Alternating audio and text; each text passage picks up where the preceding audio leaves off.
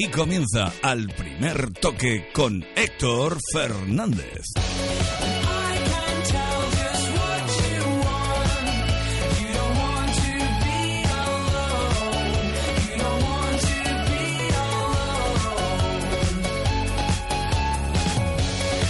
¿Qué tal? Muy buenas noches. Bienvenidos a Cervera. Rafa Fernández, ¿qué tal? Hola, buenas noches, Héctor. ¿Te ha gustado esto, eh? Me ha encantado. Yo estoy encantado aquí. Yo creo que no podríamos estar en mejor sitio. Y además creo que no podríamos estar en mejor compañía. Con Marc Márquez. Hola, ¿qué tal? ¿Cómo estás, Marc? Bien, bien, bien. Con Alex Márquez. ¿Qué tal, Alex? Buenas noches, bien aquí. ¿Cómo estáis? Bien, muy bien. Felices, ¿no? En casa, mejor sitio que en casa imposible, ¿no? Sí, sí, sí. La, la verdad es que, que ya se, se echaba de menos un poquito eh, o bueno, se echa porque aún no he podido estar eh, en casa a casa un día de sofá, de esos de... de Manta y, manta y peli, ¿no? Sí, sí, sí, de descansar y, y bueno, a ver si, si ya pues eh, vamos acabando y las navidades que, que ya están ahora aquí, aquí mismo podemos descansar un poquito. Oye, eh, Alex, me dijo hace poco en una conversación Macherano, eh, que es prácticamente como un hermano de Leo Messi, me dijo que él no podría ser ni cinco minutos Leo Messi, por, por todo lo que tiene alrededor de su profesión. ¿Tú podrías ser Marc Márquez? Pues eh, ojalá tenga ese problema. Eso está clarísimo. A Marcheno también seguro que le gustaría eh, tener ese problema. Sí, porque luego de vez en cuando dice que por cinco segundos cambiarse Sí, eh, del regate ese le, le gustaría. Pero te lo digo sinceramente, hoy te he visto. es admirable lo que, lo que haces, lo que hacéis. Ponerle esta paciencia, esta sonrisa ¿eh? a, a todo, a, a que estemos todos detrás de vosotros, preguntando incesantemente, queriendo saber eh, cómo lo aguantas. Bueno, al final, eh, hombre, si, si fuese cada día, cada día, sí que, que al final, por mucha paciencia que tengas, no, no lo aguantas, pero sí que, que, que al final, pues, eh, cuando uno gana, todo se hace, todo se hace con mucha más alegría, ¿no? Pero, pero sé que, que, que es una parte de, de mi trabajo, ¿no? Eh, en- entre comillas, sí que lo que me gusta es estar, estar dentro de la pista, estar en, en moto, pero, pero esto es una cosa que, que tienes que saber llevar bien también y que, que es importante. Como ahora voy a hablar con cada uno de, de lo vuestro, eh, ¿quién le gana a quién en la Play? Yo, yo le gano. ¿Sí? Alex, sí, sí. Alex, ¿En serio? Ahí me mete palizas serias en el FIFA, en el MotoGP, en todo. ¿Sí? ¿En todos? En todos, en todo, no hay manera. Antes ya, hace dos añitos aún, pero ahora ya no hay manera. ya- Ahora solo algún día que está inspirado, pero si no, no. ¿eh? Oye, ¿y sabéis que sois? Yo hace poco hablando con Julia Otero en el programa decía, ¿qué pasa en esa casa? ¿Qué pasa en esa casa? Que, bueno, por lo menos la filosofía de vida les permite tener esto de que estábamos hablando, ¿no? La sonrisa permanente, ¿no? Es una filosofía de vida en vuestro hogar. Sí, al final de, de, bueno, de la vida, al final, pues afrontarlo con una sonrisa que se hace todo mucho más a gusto. Ayuda mucho, ayuda mucho un poco tener el mismo estilo de vida. Eh, esto es lo que quizá la clave, ¿no? Lo que, lo que ayuda más, tener la misma filosofía, el estilo, los dos pilotos, entrenar juntos. eh, eh, creo que a mí me ayuda y a él también. Vais a escuchar hoy esta fantástica conversación que hemos mantenido con los hermanos Márquez, con Alex y con Marc. Vamos a hablar absolutamente de todo, con ambos, eh, con Alex de su futuro en Moto 2, con Marc de lo que ha sido un año extraordinario, rematado con unas últimas semanas de mucha convulsión y que él tenía ganas de explicar en este ambiente distendido, agradable y tranquilo que tenemos aquí en, en Al Primer Toque. Ahora vamos con esto, pero antes eh, tenemos lo del Mundial de Clubes, en esa guerra arbitral que se ha metido el Real Madrid-San Lorenzo de Almagro para ver quién pita el partido del próximo sábado. Parece que FIFA ha cedido a las peticiones de los argentinos y que va a ser un árbitro sudamericano, pero veremos a ver si esto se confirma definitivamente. Y que hoy el Getafe ha estado a punto o está a punto de perder oficialmente a su entrenador, a Cosmin Contra y a Mitchell, eh, un jugador que también se puede marchar con el técnico rumano a China, al Guangzhou. Pero bueno, todavía no se ha hecho oficial porque la operación está ahí, a punto de, de fraguarse. Copa del Rey, clasificados Atlético de Madrid, Elche, Athletic de Bilbao y Málaga. Estos dos últimos acaban de finalizar sus partidos en San Mamés. El Atlético ha ganado 1-0 con un gol del que ya marcó en la ida. Luis Fernando Baranda, muy buenas. Muy buenas noches, Héctor. Efectivamente marcó Borja Viguera, pobrísimo espectáculo el que se ha visto en, en Samamés, entre el Atlético y el Alcoyano. El Alcoyano pertrechado atrás, sin apenas salir de su, de su área. Marcaba en el minuto 38 de la primera parte Borja Viguera. La segunda parte sí que había sido aún peor. El conjunto del Alcoyano no ha tirado ni una sola vez a puerta, tampoco el Atleti. Y al final se han ido desgranando los minutos con ese 1-0 que clasifica al conjunto rojiblanco para la siguiente eliminatoria donde se enfrentará al Celta.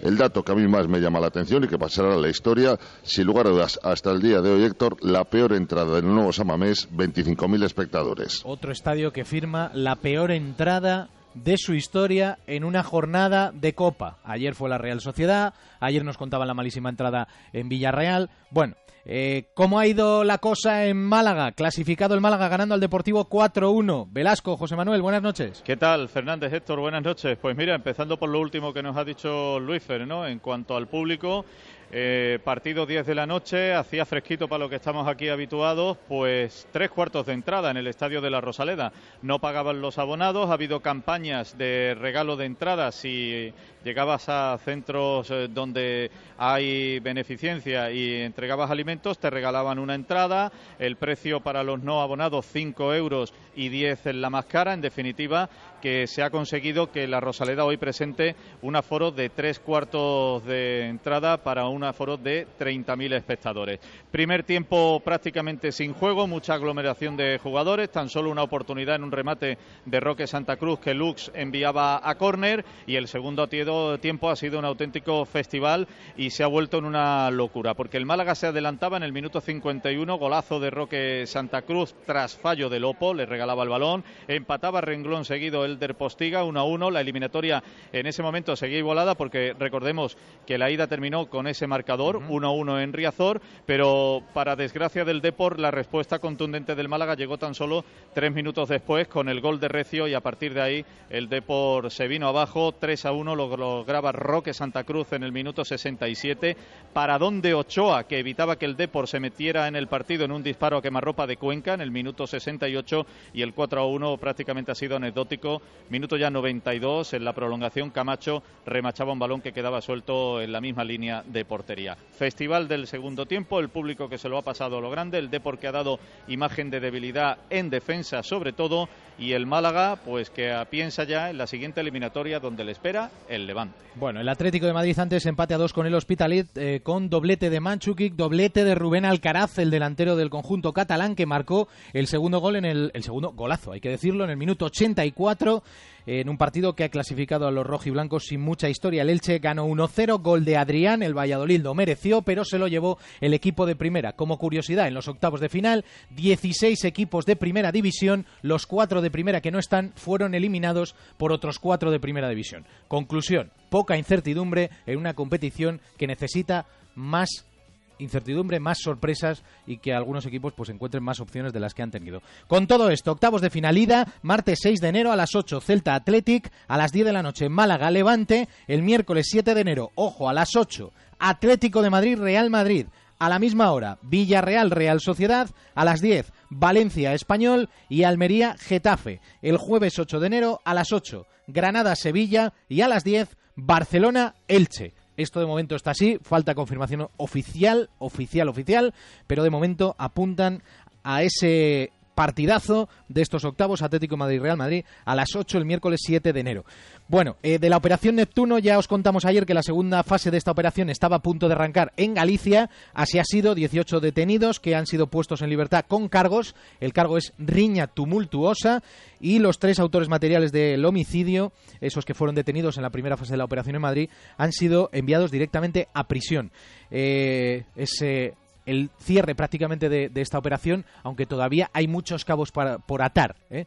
Eh, insistimos en esto porque al final eh, acabamos dando informaciones y confundiendo al oyente. Aquí, en este caso, yo voy a decir que estoy muy orgulloso de cómo se ha tratado esta información, porque es excesivamente delicada y al final se juegan con demasiados matices y lo último que queremos es confundiros.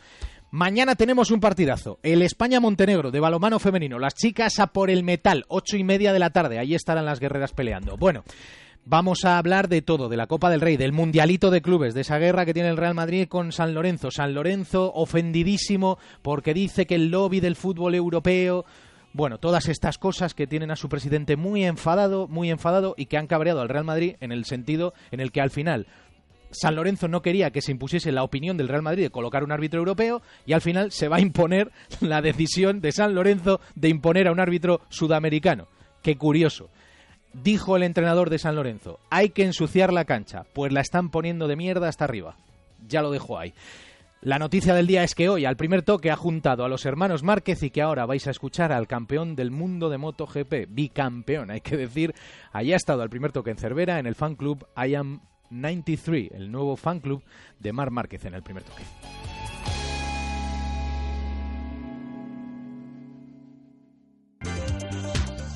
La 11 les ha ofrecido la noticia del día. Mira qué camisetas les he comprado por Navidad a las chicas de maquillaje. Están chulas, ¿eh? Sí, sin más. A ver, listillo, ¿qué les vas a regalar tú? Yo, rascas de Navidad para todas. ¿Hala, y a mí? Si te portas bien, sí. Esta Navidad toca jugar al Rasca de Navidad de la 11. Miles de premios de hasta 250.000 euros pueden ser tuyos. Te toca, te toca y te vuelve a tocar. 11. Al primer toque. Con Puig Pau se acabaron los molestos pelos de sus mascotas por toda la casa y el coche. Cepilla suave y profundamente y tira los pelos directamente a la basura. Véalo en publi.com. Navidad, Navidad, dulce Navidad. Menos mal que sé dónde puedo encontrar todos los juguetes de estas Navidades. Rudolf, ¿estás listo? ¡Vamos a Toys R Us! Encuentra todos los juguetes de tus personajes favoritos. Peppa Pig, Frozen, Sendokai, Skylanders y muchos más. Con las mejores ofertas y marcas exclusivas. Todo en un mismo lugar. Si existe, está en Toys R Us. A casa viene mi suegra, rin rin, yo me fusionaba, yo me fusioné, 100 megas de fibra, jo, qué rapidez cargada con sus maletas. Suegra de mi vida, ven acá corriendo, viendo cine y series estaré contento. Esta Navidad Fusión Televisión te sigue dando más. 100 megas de fibra y más de 80 canales. Regálatelo en tu tienda Movistar. En Onda Cero, al primer toque, con Héctor Fernández. Marc, eh, tenía especiales ganas de, de hablar contigo, eh, por muchos motivos. Eh, el primero porque últimamente ha, ha habido mucho ruido en torno a ti y me, me dolió verte fastidiado. Sí, bueno, eh, to- bueno, al final sí que no, no fue una, una semana, al final fue una semana, no fue una semana eh, fácil, eh, donde ya me visteis, ¿no? Que, que no estaba acostumbrado a hablar de, de mi vida privada, de, de que pasase eso y, y un poco, entre comillas, se me tiró el mundo encima, ¿no? Eh, porque eh, se me cayó el mundo encima al final eh, porque todo se, no sé, fue un cúmulo de, de cosas, pero, pero bueno, ahora ya, ya estamos eh, más alegres y, y el Dick Track también me ayudó mucho, ¿no? Para, para desconectar y para hacer lo que, lo que más me gustaba. Para poder oxigenarte, pero fueron momentos intensos que... Hay una cosa que me llamó mucho la atención. No es habitual que un país anuncie que tiene un nuevo ciudadano. Sí, esto, esto fue la primera cosa que, que, me, que me sorprendió a mí eh, cuando, cuando, cuando aún no lo era. Cuando, eh, pero, pero bueno, al final eh, fueron, fueron, sí, fue, fue una, un cúmulo de, de cosas como, como he dicho que ya en su día pues eh, dije lo que, lo que, lo que pensaba eh, y, y al final pues eh, eh, lo que me molestó más es que, que se, se habló sin, sin, sin aún no, haber no haber hablado yo, ¿no? Nadie Eh, esperó a que, a que lo hicieras. Sí, pero fue, fue normal, al final lo valoramos todo, pero, pero aún no, no había tenido la, la oportunidad de, de, de tener, de poder dar mi opinión y de la realidad. eh, y bueno, al final ya, ya se ha sabido y creo que, que todo el mundo lo ha entendido. Es curioso que, que, bueno, todo el mundo te alabe. No, no es curioso, es normal. Es más normal de lo que nos parece, desgraciadamente. Digo que todo el mundo que te alaba, de repente, en cuanto encuentra una grieta, entra por ahí y da igual, ¿no? El chico que nos divierta a todos, el campeón, tal, da igual, da igual, ¿no? A por él. Sí, pero bueno, esto eh, pasa, ha pasado y pasará, ¿no? Eh, al final, con, en estos momentos también te, te, te sirven para darte cuenta quién realmente está a tu lado y quién no. Eh, ¿no? Porque al final el aficionado bueno es el que está, está a tu lado siempre en, en los buenos y, y malos momentos. ¿Alguien que pasa tantos días fuera de casa se tiene que emancipar?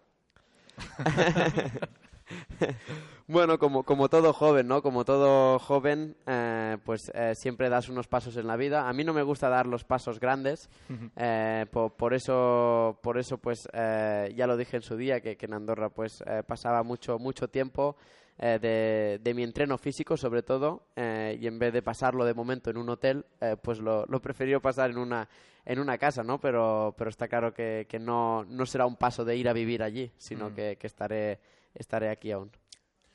Hemos estado hoy aquí con el fan club. Eh, Marc, yo creo que eso es lo que, a lo que hemos venido aquí a hacer ver a hoy, eh, además con todo el cariño, porque es espectacular la que tienes aquí liada. ¿eh? I am Has 93. juntado hoy aquí a prensa de todo el mundo, eh, bueno, cámaras, eh, periodistas de Italia, de Inglaterra, de, de, bueno, de absolutamente todos los sitios. Esto te es para sentirte orgulloso, ¿no? Lo siguiente. Sí, sí, sí, esto es para...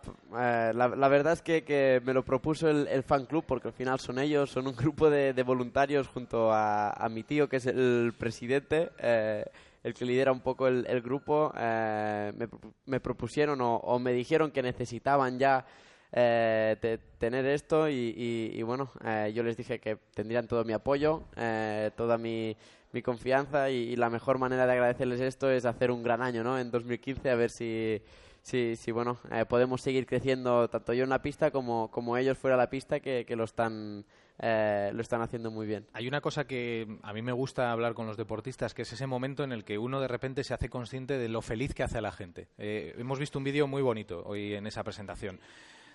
¿Tú eres consciente de, de la de gente en cualquier parte del mundo que viéndote eh, sobre tu moto es feliz?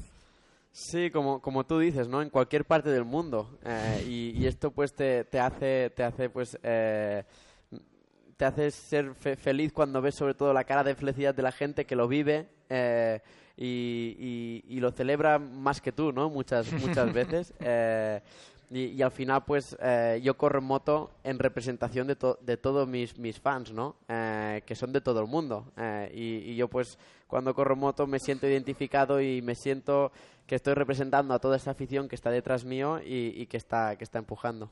En esos momentos en los que uno está peleando por el título, en el que se mete a su motorhome, está ahí pensando en cómo han ido las cosas, algún día que hayan ido mal, eh, y te sientes solo, te sientes solo y tú estás haciendo tu análisis, piensas en esta gente para decir, bueno, tan solo no estoy.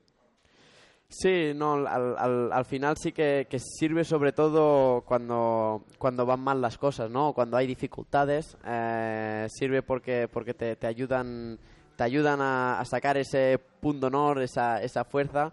Eh, pero también cuando van bien las cosas, ¿no? Porque eh, sí que ves la, la alegría, como he dicho antes, eh, celebrarlo con, todos ellos, sabes que, que vas a acabar la carrera y que en una curva te están esperando eh, y esto pues eh, no, no gusta nunca, no gusta creo a nadie, ¿no? Celebrar una cosa solo o ganar porque, porque sí. A mí me gusta ganar porque, porque veo la alegría y, y la felicidad de, de mucha gente. Oye, ha sido el mejor año de, quizá de tu carrera deportiva hasta ahora, eh, este 2014, y además cerrado con lo de Alex. Eh, ¿tú Yo crees que ha sido creo, el mejor año? yo creo que sí. Yo creo que ha sido el, el mejor año en el que he estado más, en forma. Eh, sí que ha habido años muy buenos, pero un año tan contundente como este no lo había hecho, ¿no? Eh, y ha sido un año, pues, eh, que, que me he encontrado muy, muy bien en todos los aspectos, eh, aparte de la lesión de principio de temporada, pero que, que, que llegué a la primera carrera y, y bueno, eh, sí que ha sido un año pues muy, muy completo y un año donde donde será recordado, creo, eh, o de momento recordado el más especial, eh, porque por, por lo de mi hermano. ¿no? Y arrancasteis, arrancasteis el año, eh, quizás mm, a priori el máximo rival que ibas a tener era Jorge Lorenzo. eh, tuvo un arranque, bueno, pues yo lo califico casi de nefasto porque hubo cosas mm, extrañas eh, que, que no se ocurran a pilotos. A ti te ha pasado también alguna vez errores de esos que no tenéis casi nunca y que pasan, ¿no? Y que al final hace que el otro coja ventaja. Eh, tú fuiste ya mm, con mano dura, como dices, y al final mm, Jorge parece que se ha recuperado un poco. ¿Crees que va a ser tu gran rival del año que viene? Valentino también está ahí. ¿Crees que le ves, le ves volviendo, ves que Sí, al final esta, la temporada esta hemo- hemos visto un Valentino muy muy muy bueno, eh, con un poco re- rejuvenecido, ¿no? Entre comillas, porque eh, iba muy muy rápido y, y le ponía muchas muchas ganas. Eh, quizá el, el que el que esperábamos todos, creo, incluso yo, más, y el que veía como yo como principal rival era Jorge, pero un poco el principio de temporada no lo hizo bueno, pero esto le hará que, que en 2015 pues llegará seguramente, eh, pondría la mano en el fuego al 100%, ¿no? Porque no quiere que le vuelva a pasar eh, lo que le pasó, así que será una temporada difícil, eh, como todas, pero, pero sobre todo será una temporada más competitiva, yo creo, eh, más competida hasta el final, eh, y no será lo del 2014, que es lo que no, lo que no es usual. ¿Me dejas que te haga una valoración personal?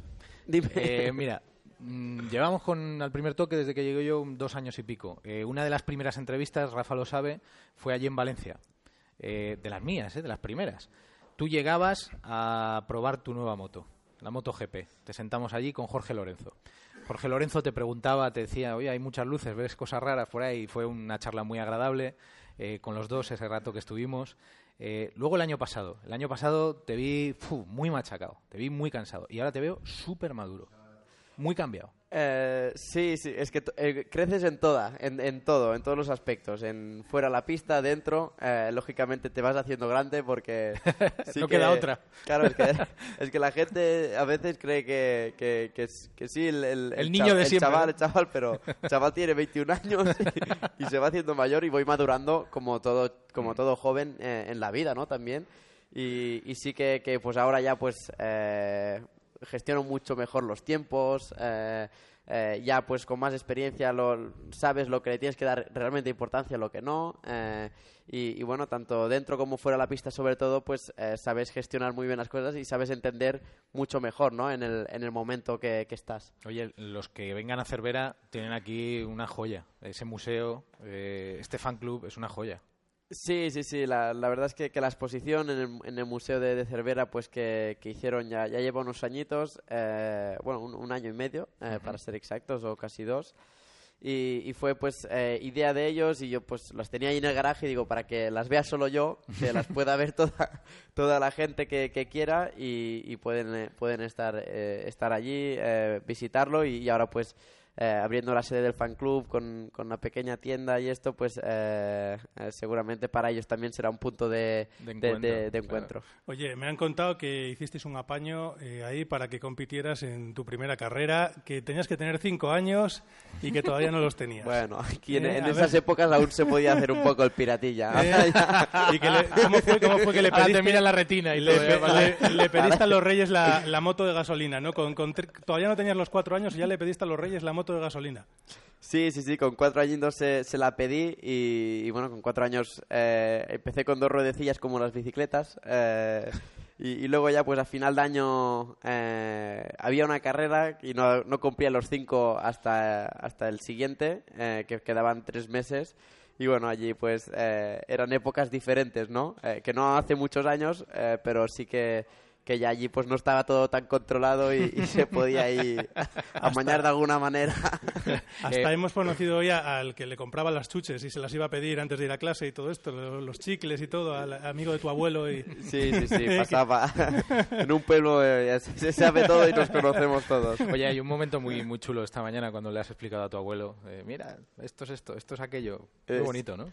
Sí, sí, sí. El, el- el abuelo, pues, eh, como todo abuelo, ¿no? Se, se, se hace mayor y les cae la baba por, por el nieto. y cuando, cuando lo ves, que simplemente por estar aquí, por ver, él se, ya, ya se emociona, ya, ya se queda sin palabras. Eh, siempre que he podido, pues, eh, lo he traído en algún circuito. eh, y, y bueno, eh, está claro que, que pasé muchas horas de mi infancia con él porque mis padres trabajaban. Y cuando trabajan, eh, el, el nieto casa de los abuelos. Oye, la última para, para ti. eh, luego me quedo con tu hermano. Eh, cuando, por ejemplo, en el primer toque en nuestro programa, aquí en Onda Cero hablamos de ese escalón de los elegidos y ponemos a Pau, ponemos a Rafa Nadal, ponemos a Alberto Contador, ponemos a Fernando Alonso y ponemos a Mar Márquez. ¿Tú qué sientes? Eh, respeto, respeto y, y, y te entra un escalofrío ¿no? por, por el cuerpo porque eh, ves, son nombres eh, que yo incluso ahora pues los tengo de referencia, ¿no? Y, y entrar, pues, o que te, que te pongan en ese grupillo, te das cuenta de que realmente eres, sí, eres mediático, el- todo lo que tú quieras puede ser bueno, pero sobre todo eres el referente de muchos niños. eh, y lo que hagas estará mirado y observado por niños que, que luego les pueden marcar un poco la, la pauta, ¿no? Y esto pues es lo que te, lo que te hace eh, más impresión y, y más responsabilidad. Marc, que me quedo con tu hermano, luego te pasas por aquí y despedimos esto, ¿vale? Venga, va, apriétalo bien. Revisar los neumáticos de tu vehículo siempre es importante por tu seguridad. Y ahora y hasta el 5 de enero en los talleres Motortown de Hipercor y el Corte Inglés, todos los neumáticos Pirelli tienen un 80% de descuento en el segundo neumático. Además puedes pagarlos hasta en 12 meses sin intereses. Solo en Motortown de Hipercor y el Corte Inglés. Tu taller de confianza. El lunes, a las 8 de la mañana, vive en Onda Cero el sorteo más esperado del año. La Lotería de Navidad. Cinco horas en directo llenas de emoción, declaraciones, anécdotas y muchos premios. Este lunes sigue con el servicio de información. 11822, la Lotería de Navidad en Onda Cero. ¿Tienes pensado qué vas a hacer si te toca? Pues no dudes en llamar al servicio de información 11822, donde te van a dar todos los teléfonos que necesitas para convertir estas fiestas en las mejores de tu vida. 11822. Encuentra todo lo que buscas. ¿Sientes que no disfrutas del sexo como antes? Toma Energisil Maca. Con Energisil disfrutarás y repetirás. Energisil Maca, tu energía vigorizante. Cada porro te hace más lento, más torpe, más somnoliento.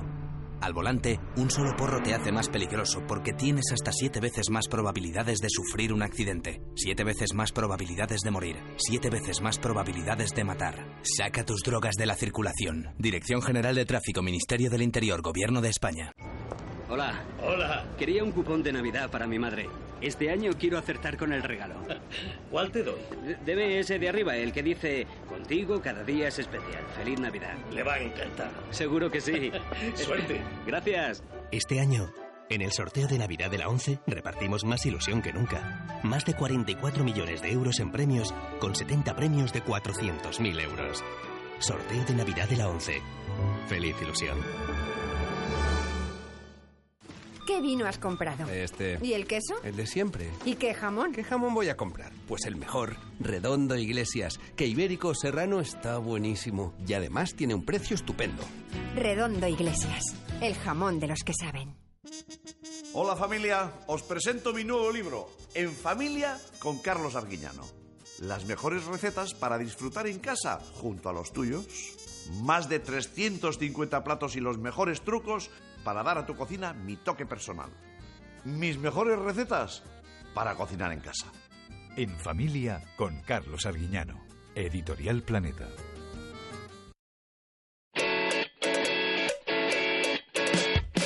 En Onda Cero, al primer toque, con Héctor Fernández. Bueno, Rafa, aquí estamos con Alex. Eh, ha sido un año extraordinario para él, extraordinario para toda la familia, pero especialmente en su caso eh, hay una cosa que nos alegra a todos, ¿no? Cuando alguien, quizá por cuestiones físicas, por cuestiones de, edad, aunque uno puede eh, permanecer en la categoría el tiempo que crea necesario, pero eh, tiene que dar el salto, hacerlo siendo campeón es otra, es otra cosa. Y además es que Alex eh, no era favorito este año, eh, así de claro. Había otros favoritos. Estaba su compañero de equipo, Alex Rins, que el año pasado había luchado por el título hasta el final. eh, estaba eh, la aparición, bueno, estelar. Todos sabíamos que tenía talento, pero el arranque de temporada de, de Miller ha sido espectacular. Y fíjate, eh, Alex eh, ha sido constante, ha- bueno, peleón, no se puede decir peleón, ha sido más que peleón. O sea, es que es, eh, le ves en la pista y no se da por vencido nunca. Yo creo que eso es uno de sus grandes valores. Alex, eh, en la última eh, en la última carrera lo pasamos fatal. Yo lo pasé fatal. Todos, todos. No, no, tú no. ¿Tú te lo pasaste bien? Yo lo llevaba por dentro, pero ¿Sí? ¿Sí? tuve la suerte. Cuando llegué allí el miércoles, jueves, ya lo dije, vengo aquí a disfrutar. Eh, me, me olvidé un poco del título, sí que sabía que estaba ahí, tenía toda la presión, eh, pero al final cuando estaba... Intenté disfrutarlo con los aficionados, lo que la gente me decía, eh, y bueno, fue un fin de semana que lo disfruté. Eh, Aunque costaba disfrutarlo, lo disfruté. Pero la tensión que se acumuló durante la carrera fue importante. ¿eh? Sí, hubieron situaciones bastante difíciles y, y complicadas, pero al final como en los entrenos habíamos ido muy bien, estaba medio tranquilo. Había, Eh, claro, eso te daba confianza en ti mismo, ¿no? En que las cosas, aunque se pusieran tan complicadas como se pusieron en algún momento concreto, lo sabía que podía llegar, sí. Eso es. Eso es lo que me hizo estar también más tranquilo de, en, en mí mismo y decir, vale, eh, habrá situaciones difíciles como eh, fueron en Malasia, pero aquí tenía el ritmo para... Si había algún lío como, como hubo, que hubo dos o tres, después volvía a remontar eh, bien. El ritmo y las malas experiencias que te han enseñado este año, ¿no? Exacto, al final la, la experiencia que cogí en Malasia también me hacía estar más tranquilo en Valencia. Que hubo momentos del fin de semana que, que estaba demasiado tranquilo. Eh, yo mismo me decía, Alex, métete un poco de mm, tensión en el cuerpo, porque sí, sentía que estaba demasiado relajado. Sí que estaba muy concentrado, pero demasiado rela- relajado, como si no me jugara nada. ¿Existe el miedo a ganar? Eh, ¿Lo notas? ¿Se nota esa tensión que se acumula uno cuando ve que ahí, en esa línea, está el éxito o el fracaso? Sí, es que además eh, tenía un poco la, la experiencia de, de, bueno, de mi compañero, eh, que el año pasado hasta la última curva estaba peleando, y ves, ¿no? Que esa oportunidad no la tienes siempre. Que, que esa, estas oportunidades de intentar llegar a la última carrera siendo líder, eh, o si ganas una carrera, eh, eres campeón, estas oportunidades hay que aprovecharlas. Y esa experiencia que, que gané el año pasado viéndole a él, pues me hizo estar más, más, más concentrado y como más responsable de lo que me estaba jugando. La mayoría de los grandes campeones eh, dicen, eh, algunos, eh, algunos, que es muy complicado disfrutar el momento. Que luego si intentas hacer un recordatorio de cómo ha sido, de intentar volver a disfrutarlo, ¿no? Pero en el momento que es muy complicado. Tú, aunque estamos contando todo esto y lo complicado que fue, ¿pudiste eh, disfrutarlo como querías hacerlo?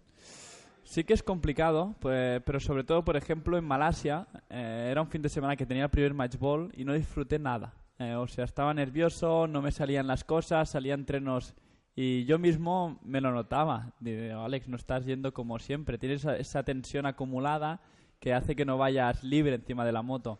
Por eso en Valencia ya mi chip cambió y sí, allí disfruté, disfruté muchísimo. Además, antes de ir a Valencia estuve cuatro días aquí en Cervera, eh, bueno, disfrutando, disfrutando y entrenando solo, eh, porque era cuando estaba más, más relajado y allí es cuando hice el cambio de chip y dije, "B- disfrútalo, que estas oportunidades pues se tienen eh, pocas, pocas veces. Rafa. Entrenando, eh, hay una cosa de la que hemos hablado mucho este año, pero es que a mí me parece, en estas horas de la noche ya se puede decir la leche. Me parece la leche que tres tíos que son amigos, que entrenan juntos y que, y que dos de ellos son hermanos y que pasáis ahí horas en el Team Rufea, eh, que seáis campeones del mundo. Eso, o sea, vamos, que no, no puede entrar en cabeza ninguna. Yo, yo te digo una cosa, Alex, y me pongo a pensar, que de hecho lo hemos hecho, ¿no? Eh, he intentado pensar y buscar en algún deporte en el que se diera algo similar y es muy difícil, muy complicado. Muy difícil, al final imposible que se vuelva, se vuelva a repetir porque ha sido un año perfecto para, para todos, pero cuando estábamos... Y porque vas a por Tito el año que viene. ¿no? bueno, seremos rivales, seremos rivales. Al final, cuando, cuando, cuando estábamos entrando en Rufea en invierno, eh, un poco de, de cachondeo a veces se, se comentaba y, y, bueno, eh, Jaume Curcó, que es el propietario de- del circuito, pues lo comentaba. Mira, aquí tengo los tres campeones. O íbamos a una cena y nos lo decían, ¿no? Y decías, ojalá, porque, ¿por qué no? Pero que se dé todas... Ganar un título es muy difícil que, que bueno, que dé la casualidad de que gane Mar, de que gane Tito, ha sido un 2014 perfecto. ¿Hubo alguna reunión entre los tres en algún circuito de esas especiales que dices, ostras, aquí se fraguó algo? No, sí, al final cuando, bueno, Mark y yo bueno, no compartimos motorhome, son dos motorhomes separados, pero al final unidos por una, una puertecita que, que tenemos. Eh, y a veces alguna noche pues ve- venía Tito. Eh, que hubo una que también me, me despertó. sí, porque es, es de ir a dormir tarde y vino a las 10 y bueno, yo me pongo a dormir normalmente a las 10. A las 11 parecía él. Pum, pum, pum, ¿qué haces en el circuito, Tito? Además dormía en hotel. Sí, sí, sí. Y, y bueno, eh, siempre que, que nos íbamos a ir, reíamos. No paramos de, de reír, comentábamos un poco co- cómo iba. eh, y bueno, era casi, bueno, no todas las noches, eh, con mi hermano sí, pero con Tito, pues cada tres, cuatro grandes premios, pues siempre aparecía él por la noche.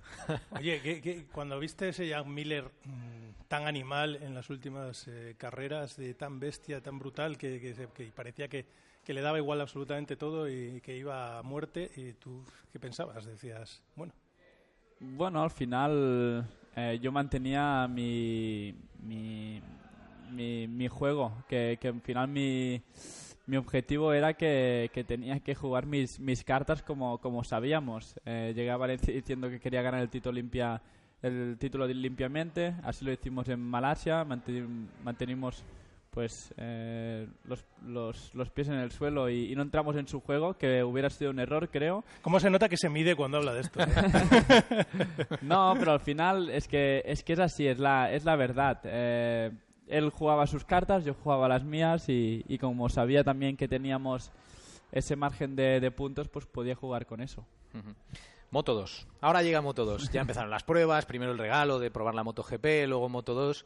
¿Cómo te sientes? Eh, yo te he leído y te he oído, ¿eh? Eh, Muy contento porque te has adaptado muy rápido por lo que decía al principio, ¿no? Por tus características físicas que te empujan a ello también. Sí, estoy feliz por esto, porque ya voy con una moto de, de mi estatura, porque al final con la Moto 3 ya sufría bastante, ahora me la miro y digo, no sé cómo yo cabía iba ahí. aquí dentro. Yo yo iba ahí, yo iba ahí. Cuando, cuando me la regalaron, que fue en la cena de la celebración, me subí, que ya había hecho dos test con la, con la Moto 2, y digo, ¿cómo ibas aquí dentro, Alex? ¿Qué ha pasado A- aquí? Ahora ya no puedes. Pero al final son, pues son, al final entraba y tenía mi manera de, de entrar. Y ahora con la moto después ya es, al menos encima de la moto voy mucho, mucho más cómodo. ¿Y cómo han ido los, los entrenamientos? ¿Qué tal? ¿Qué tal va esa adaptación en pista? Bien, al final, eh, bueno, es una moto, es una categoría muy complicada, que todos los pilotos que hay ya llevan 4 o 5 años y conocen muy bien.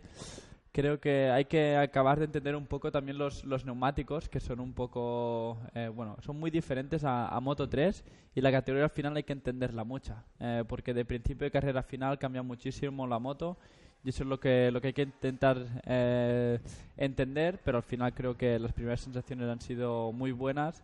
Eh, voy cambiando el estilo para Moto 2, que eso también es importante, así que paso a paso eh, llegaremos. ¿Qué aspectos son los más, los más importantes a la hora de cambiar en ese estilo? Bueno, jugar más con el cuerpo. Son motos más grandes que, que necesitas, eh, sobre todo, eso que te he dicho, que te tienes que adaptar a la moto, eh, no que se adapte a ella, porque como cambia tanto de principio de carrera a final, tengo que cambiar mi, mi estilo, eh, el cuerpo más hacia afuera, ayudarme más, levantar la moto. Eh, son cosas pequeñitas que con las vueltas las vas cambiando. Nadie ha conseguido ganar a la primera Moto 2. eh, ni tu hermano, llegó hasta la, a la categoría intermedia y, tuvo que esperar un año. eh, tampoco, bueno, pues el caso de Tito Rabata ha estado mucho tiempo ahí y ahora parece el gran favorito. Además va a ser el primero que va a intentar revalidar el título. Eh, ¿Cómo ves la categoría? El año pasado, el año de, Ma- de Maverick Viñales, yo creo que os puede abrir tam- también mucho los ojos, ¿no?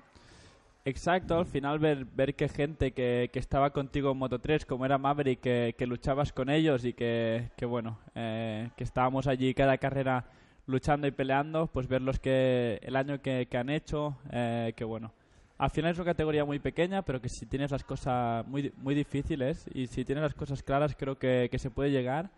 Eh, hay pilotos que le ha costado más, hay pilotos que, que menos. Mucha diferencia, ¿no, Eh, eh, Alex? Porque unos, eh, por ejemplo, el caso de Luis Salón, que también estaba peleando en Moto 3, la diferencia de temporada que han hecho, por ejemplo, Maverick Viñales y él ha sido tremenda. Exacto, Moto 2 un poco no, no hay intermedio. O te adaptas muy bien o te adaptas muy mal.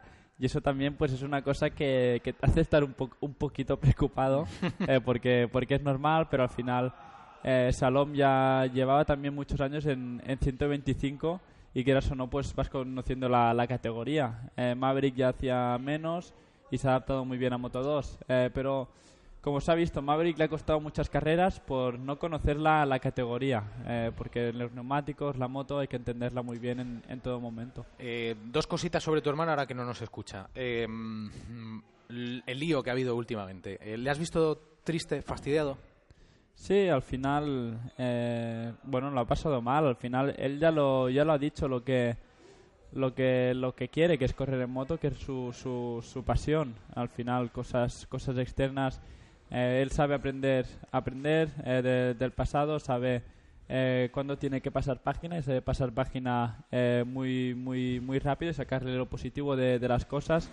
Y bueno, eh, lo he visto otra vez en el Dirt Track de, de Barcelona disfrutar eh, y reírse, así que Eh, creo que ha pasado página y, y, bueno, lo que quiere, como ha dicho él, es correr en moto, que es su pasión. Y la otra, eh, el hermano de, el hermano de, el hermano de. Hace poco estábamos con, con Carlos Sainz, ya no Junior, ¿no? Hasta ahora era Junior, ¿no? El hijo de, el hijo de, y así toda la vida arrastrando esto.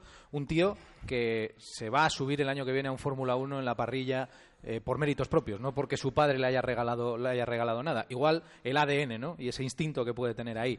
Eh, vosotros lo tenéis, los dos sois campeones, eh, pero ahora o has tenido que ser campeón para dejar de ser el hermano de, o ya te consideraban y te respetaban antes de ello. No, al final, después de ganar es lo que he notado un poquito más, que la gente te conoce como, como Alex, pero al final lo llevaba bien porque lo, lo encontraba normal. Si tú tienes un, un hermano que, que lleva 10 carreras seguidas en MotoGP ganando, que, lleve- que ha ganado el primer año, eh, que es bicampeón del mundo, pues es normal que te conozcan como, como su hermano. Eh, al final yo intento hacer mi camino, intento hacerme mi, mi hueco y poco a poco pues la gente me va, me va conociendo más, pero no me molesta tampoco que me, que me, que me conozcan como el hermano de, de Mark.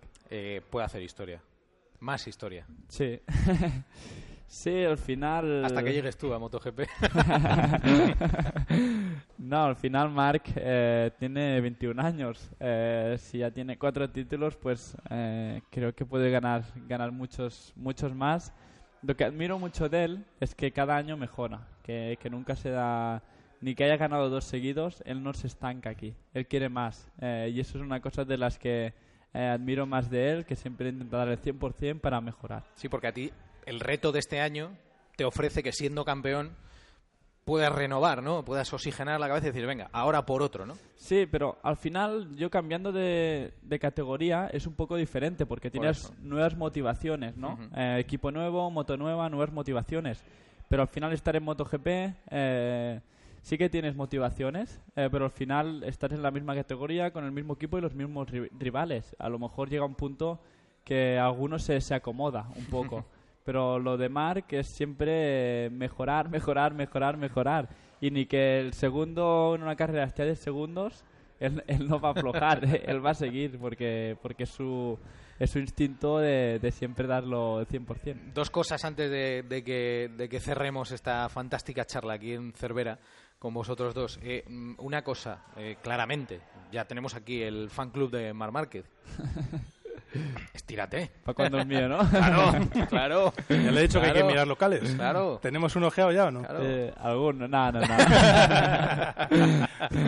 De momento me ha, de- me ha dejado, me ha dejado un rincón aquí, me conformo con, con eso y no, mi fan club eh, está en proyecto, eh, ya están trabajando en ello y bueno, ojalá en el, el año que viene ya, ya lo pueda tener. Oye, déjame una curiosidad. eh, Oye, ¿qué pasa con el, con el Twitter? Eh, me han dicho que, que esto de que a, a mí también me lo han quitado. El Rafa Fernández me lo quitaron un día. He intentado cogerlo, pero nada, no hay manera. ¿Cómo, cómo? Con El el, nombre, Twitter, el con el Twitter, que te tienen el nombre por ahí, ¿no? Ah, sí, alguno, alguno. O sea, Sí, escriben sí, a un sí. Alex Márquez que El- señor de Miami, me han dicho. Sí, ¿no? porque ahora quería cambiarlo de 23 a 73, pero lo tiene un chico y estamos ahí ne- negociando.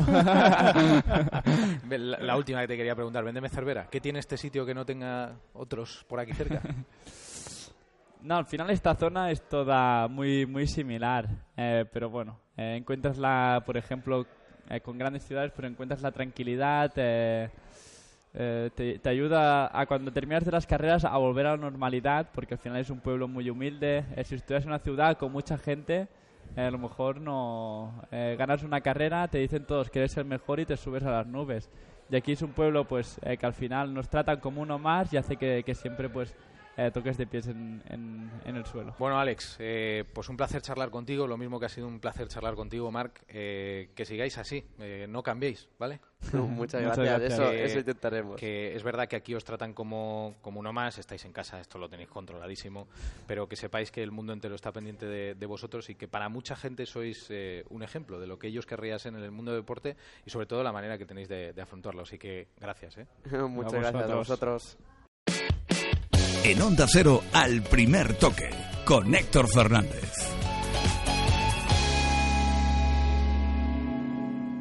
Ya seas de los que iría con sus amigos hasta el Polo Norte, de los que prefieren jugar al golf que verlo por la tele, de los que se perdería con una tribu de tuaregs, de los que se dejan llevar cuando sopla el siroco, o seas un fan de los Beatles, Seas como seas, siempre habrá un Volkswagen para ti.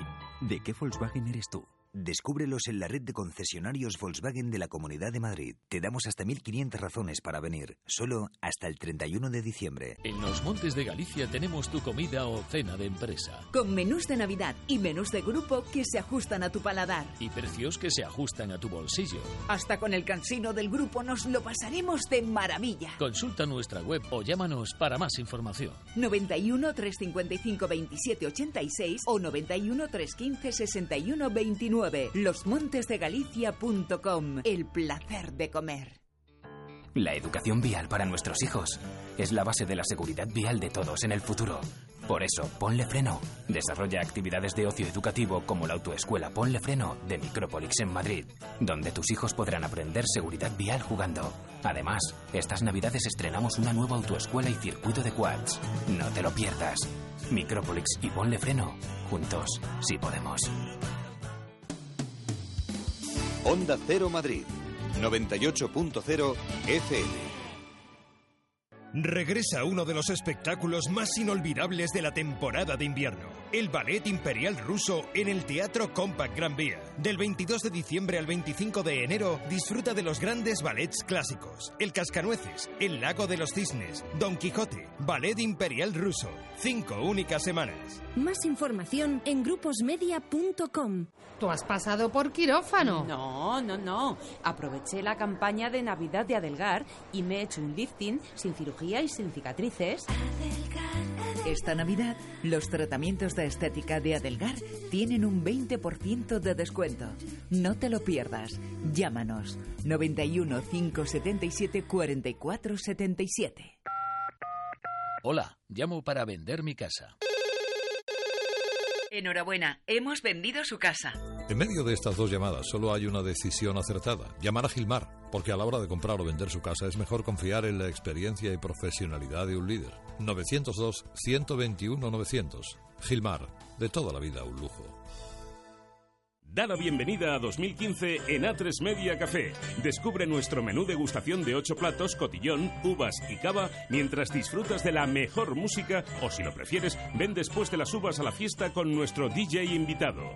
Reserva o infórmate en el 91 758 79 16. El mejor plan de Nochevieja está en A3 Media Café, en Gran Vía 55, Madrid. Seguimos jugando al primer toque.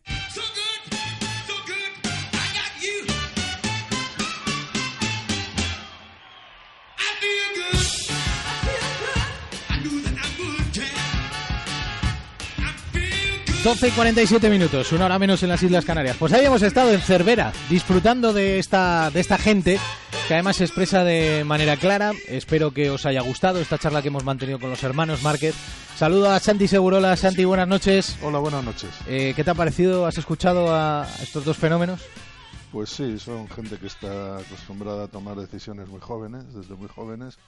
Eh, tienen, impresionan por la madurez que tienen, ¿no? Y tanto, Para- sí, sí. Y sobre todo porque están en un deporte que exige, eh, que- de mucho riesgo, que exige tener las ideas muy claras, porque si no, Sí, la sí. cosa se pone dura. Ángel Capa, buenas noches. Buenas noches. Yo aclaro que todos los deportistas que yo conozco eh, eh, maduran muchísimo antes de los, de los jóvenes que no son deportistas. Un chico de 20 años que hace deporte, fútbol, eh, muchas veces a mí me ha tocado hablar y parece que estás hablando con un hombre de 40 años. En cambio, fuera del, del deporte, la madurez es tarda un poquito más. Y sin, y sin embargo, ¿cuántos prejuicios hay contra contra los futbolistas o la gente que hace o los chicos que hacen deporte, ¿no? Como si eh, no sé, educativamente, intelectualmente fuera menos y eso es una mentira como una catedral. Por supuesto. Bueno, aquí han estado los dos fenómenos juntos en al primer toque, Alex Márquez y Mar Márquez, hablando absolutamente de todo en ese fan club, allí en el lugar de reunión. Allí hemos estado en Cervera, pueblo que nos ha recibido con los brazos abiertos y le agradecemos a toda la familia Márquez eh, la manera en la que nos han tratado. ¿eh? Ha sido un auténtico privilegio estar allí y vivir todo esto con el fan club, insisto, de, Marc. I am 93, esas banderas que veréis a partir de ahora en todos los circuitos, animando a, a Márquez. Bueno, saludo a Fernando Burgos, es el enviado especial de Onda Cero allí en el Mundialito de Clubes. Hola Fernando, ¿qué tal? ¿Qué tal, Héctor Fernández? A todos, a Santi, también a Ángel, buenas noches desde Marrakech. ¿Cómo están las cosas por allí? ¿Llueve? ¿Llueve o cómo está? No, no, no, no, no, no, no, no. Aquí no, no, va a llover ni se espera lluvia. Esto no es el clima de, de Rabat. Aquí ya te contaba el otro día que las previsiones meteorológicas son de, de sol durante el día. Bueno, baja la temperatura por, por la noche, bajará pues 10 eh, grados, 11 grados, pero no, no, no hay afortunadamente previsión de lluvia porque si no el césped del gran estadio de Marrakech tendría un problema grave una vez que se van a jugar cinco partidos en, en cinco días. Eh, quiero que escuchéis lo que ayer dijo el presidente de San Lorenzo de Almagro. Matías Lamens eh, dijo lo siguiente sobre el arbitraje y el condicionamiento del Real Madrid en este torneo.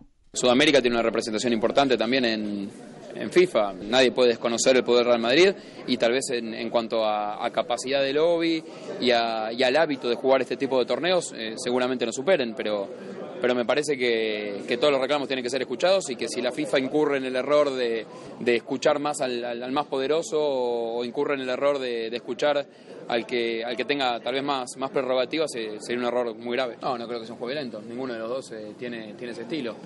Eh, o sea que el Madrid no tiene que, preocuparse de... No, en todo caso puede preocuparse Alonso por Pepe también. Ah, wow puede preocuparse por Pepe. Eh, tú estabas ahí, Fernando. Eh, ¿Estaba muy encendido el presidente de San Lorenzo? Algo que, por cierto, en las últimas horas eh, se ha ido apaciguando un poco, pero que se ha mantenido en cuanto al discurso. La influencia, el lobby del Real Madrid en, en FIFA o ante FIFA, en diferencia de su club, ¿no? Es lo que ha venido a manifestar. Sí, bueno, vamos a ver. Él, él juega su partido en el campo. Una vez que sabe que dentro del campo tiene escasísimas posibilidades. Eh, él ha conseguido lo que pretendía. Él ayer dijo que, que no podía pitar un árbitro europeo la final de, de la Copa Mundial de Clubes. Y como hemos contado en Onda Cero durante toda la tarde, el Comité Ejecutivo de los de FIFA ha llamado esta tarde al portugués Pedro Proensa para informarle que no, no, no va a arbitrar la final del próximo sábado en contra de lo que tenían previsto y planeado y que lo hará un americano. Hombre, yo creo que no puede ser de la Comenbol. Y el único de la Comenbol es el chileno Enrique Ojes. O sea, tiene que ser un americano norteamericano de la CONCACAF. Y aquí solo está el matemalteco Walter Alexander López Castellanos. Y el Madrid tiene constancia de que mañana van a hacer oficial el nombramiento de López Castellanos, el guatemalteco, como árbitro de, de la final. En el Madrid están que fuman en pipa con Villar, que está por aquí, que no abre la boca, eh, y que bueno pues eh, no ayuda entienden ellos al equipo español porque lo que estaba previsto era que, que pitara Proensa pero bueno después de lo de Matías Lamens y todo esto han dicho vamos a evitar problemas no pita Proensa que es el mejor árbitro de largo de todos y que lo haga este guatemalteco que, no conocemos absolutamente nadie. ¿Qué os parece, Ángel Santi? Eh, toda esta polémica sobre la designación del arbitraje. Curioso, Esto que ha pasado, no sé. Bueno, yo digo que primero que no tiene ninguna importancia en este caso eh, en principio, ¿no? Eh, los árbitros, porque la diferencia futbolística entre el Real Madrid y San Lorenzo es tal vez un poquito menos que infinita. Eh, entonces, claro, que el árbitro que no sé, que, puede, qué problema puede tener. Pero también es cierto de que el, el poderoso suele imponer lo que desea y por lo tanto en este caso San Lorenzo habrá dicho bueno, pues, ¿por qué tienen que imponer lo que quiera el Real Madrid, que es el poderoso? Vamos a, tratar de que sea otro el árbitro, o no, sé, va, que no que no se impongan los los que los, los más poderosos, que, que, que, la cosa sea más democrática, digamos, ¿no? Eso es lo que yo supongo, ¿eh? Porque yo no, no, no, no, no, conozco ni al guatemalteco ni al otro árbitro tampoco. ¿Te, mosquearía a ti como entrenador que el árbitro de un partido fuese del mismo continente? Ya no hablamos del mismo país, mismo continente que en este caso que el Real Madrid o... No, a mí lo que me interesaría que fuera un, buen árbitro. Pero sí que me molestaría que si el, rival es más poderoso, imponga sus, sus deseos. Eso sí que me molestaría, ¿no? Mm. ¿Santi? Yo no creo que tenga especial importancia. En San Lorenzo el presidente intentará hacer eh, todo lo que pueda para, para que su equipo le vayan bien las cosas. Ha hablado de... Le hicieron una pregunta muy, muy desagradable, ¿eh? muy, muy desagradable sobre la violencia. Entonces, atribuirle a un equipo antes de jugar que va a ser violento es muy, es francamente penoso. Y él, pues, eh, ahora no, aquí, la gente no, no puede esperar que no, no puede sorprenderse de la, de la respuesta del presidente de San Lorenzo de Almagro si le disparan de esa forma, pues tendrá que, que, responder. Y con respecto al árbitro, pues yo creo que eh, cualquier árbitro que sea que sea árbitro, es decir, que sea honesto y que sea decente de su profesión, vale. O sea que a, mí me daría igual, pero, eh, pero no lo sé. Supongo que eh, para, para, su, para su gente, pues que tendrá que eh, intentar vender la, la, historia de que un árbitro europeo en una eliminatoria que, que enfrenta a un equipo europeo con un suramericano, pues no es conveniente y entonces ahora buscan a un centroamericano. No lo sé. La cuestión es que en el fútbol, pues a la vista de lo que de lo que de lo que ha sucedido en los últimos días, me parece que es una final donde no hay una sola apuesta a favor de, San Lorenzo de Almagro. Eh, Fernando, ¿cómo ha sentado en el Real Madrid eh, esta frase del entrenador de, San Lorenzo, lo de ensuciar la cancha? No, vamos a ver, que, que ellos juegan sus armas y saben de la inferioridad, como decía Ángel, eh, un poquito menos de infinita, un poquito menos. y ellos juegan sus armas Edgardo Bauzá, que seguramente conocerá Ángel, ya disputó eh, una final de la Copa Mundial de Clubes con la Liga de Quito ecuatoriana, la perdió precisamente frente al Manchester United de, Cristiano Ronaldo y ellos juegan sus, sus armas. Eh, vamos a ver, eh, precisamente por eso se le hizo la pregunta al presidente sobre el otro día no fueron, no es que no fueran violentos, es que apenas dieron patadas los, los argentinos de San Lorenzo frente al Oakland City, no dieron patadas pero a mí la respuesta me parece muy lamentable. Eh, esta semana ha hecho un informe Diego Torres, eh, nuestro compañero del país, sobre, eh, sobre Pepe. Pepe es el, central más limpio de los 40 centrales titulares de la liga. No ha recibido todavía una tarjeta amarilla y en los, todos los partidos que ha jugado, creo que son 12 de liga, ha hecho 5 faltas. En 12 partidos Pepe ha hecho 5 faltas. os pongo en situación. En un partido Isco hizo 4 en uno, Isco hizo cuatro. Bueno, pues Pepe en 12, 13 partidos de liga ha hecho cinco. Creo que, bueno, él sacó, yo creo que los pies del tiesto y, no creo que, que Pepe sea ahora un, modelo de, central violento, de defensa violento, ni mucho menos eh, ha educado su comportamiento, su conducta dentro del terreno de juego, ya no, ya no, pues bueno, pues no hace lo que hacía antaño afortunadamente, ya no pierde la cabeza con tanta facilidad. Y en el Madrid ellos saben el partido que les va a esperar, ellos saben el partido, ensuciar la cancha es ser agresivo, es achicar los espacios, es que el Madrid no se sienta cómodo, es apretarle, bueno, pues como debe ser cuando un equipo se cree y se ve inferior, tan inferior, tan, tan, tan, tan inferior al Real Madrid, lo que tiene que hacer es, es bueno, que con sus armas el Madrid no se sienta cómodo, pues eh, no tenga tiempo para pensar los tres de medio campo, que los de arriba no tengan tanto espacios como tengan para correr, en fin, las cosas de, de un equipo sudamericano canchero, es un equipo canchero, evidentemente, pero al que yo, efectivamente, es que después de verle ayer, ¿eh? ayer hizo un partido mediocre y un equipo semiaficionado como el Oakland City estuvo a punto de ganarle, pero de ganarle y bien, ¿eh? semiaficionado. Eh, vosotros, eh, Santi Ángel, eh, esta, esta frase, yo entiendo que lo que se está hablando es de algo más canchero, ¿no? Eh, buscar posiblemente algo muy en el extremo, en el argot futbolístico, que es lo de ensuciar la cancha. que no va por el lado de pegar patadas, sino por otra cosa, algo más verbal, ¿no? Pero Mm, claro, no sé. Yo, yo, lo escuché y a mí, sinceramente, no, no, no, me gustó. No me gustó nada. Ah, bueno, pero eso. Eh, no sé qué quiso decir con eso, porque habría que preguntarle a, qué se refiere, porque eso se presta a muchas interpretaciones. Pero eh, yo creo que lo ideal sería tratar de, de competir dentro del reglamento, que existe, que hay un reglamento y ahí se, eso de ensuciar la cancha tiene un límite muy clarito en el reglamento, si es que, se refiere a eso. Eh, en lo futbolístico, yo ya, yo digo, si no hay, no, hay color, es decir, hay una diferencia muy grande, es una, diferencia desproporcionada. evidentemente, el partido que jugó San Lorenzo frente a, este equipo de, el Oakland, de Oakland, eh, digamos, yo por momento fue bailado por ese equipo. Y bueno, eh, ¿cómo hacen? Por más que la, tienen que ensuciar muchísimo la cancha. ¿eh?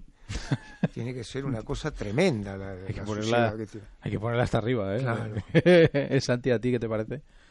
Bueno, yo creo que son palabras de, del fútbol, palabrería, ¿no? Ahora la verdad aquí van a jugar dos equipos de fútbol Eh, supongo que pues todos sabemos que los equipos argentinos son muy buenos competidores.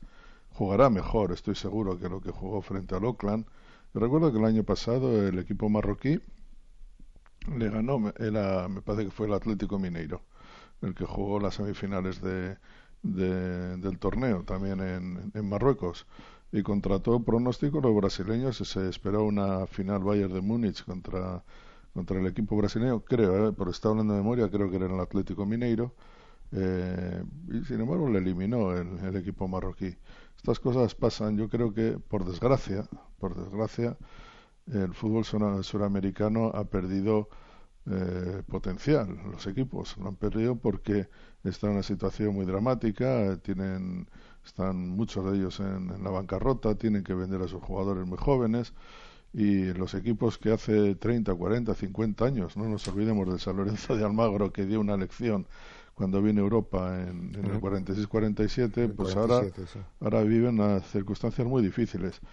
Tienen eso, tienen el orgullo, tienen algún jugador, probablemente jugarán mucho mejor de lo que jugaron frente a los neozelandeses. No sé lo que querrán ensuciar o no querrán ensuciar, pero, pero yo creo que es que no hay, no hay color. No, y además, Santi, sí, lo, que puede es el estado de ánimo, el sentido competitivo que tiene con los equipos argentinos. Yo me acuerdo de Estudiantes de La Plata frente a Barcelona. Le, dio, un, le dio un buen susto. Claro, que era muy superior a este equipo de San Lorenzo, pero de todos modos era muy inferior al Barcelona. Y sin embargo, estuvo a punto de ganarle, ¿no? Yo creo que sí, que en eso sí le queda, ¿no?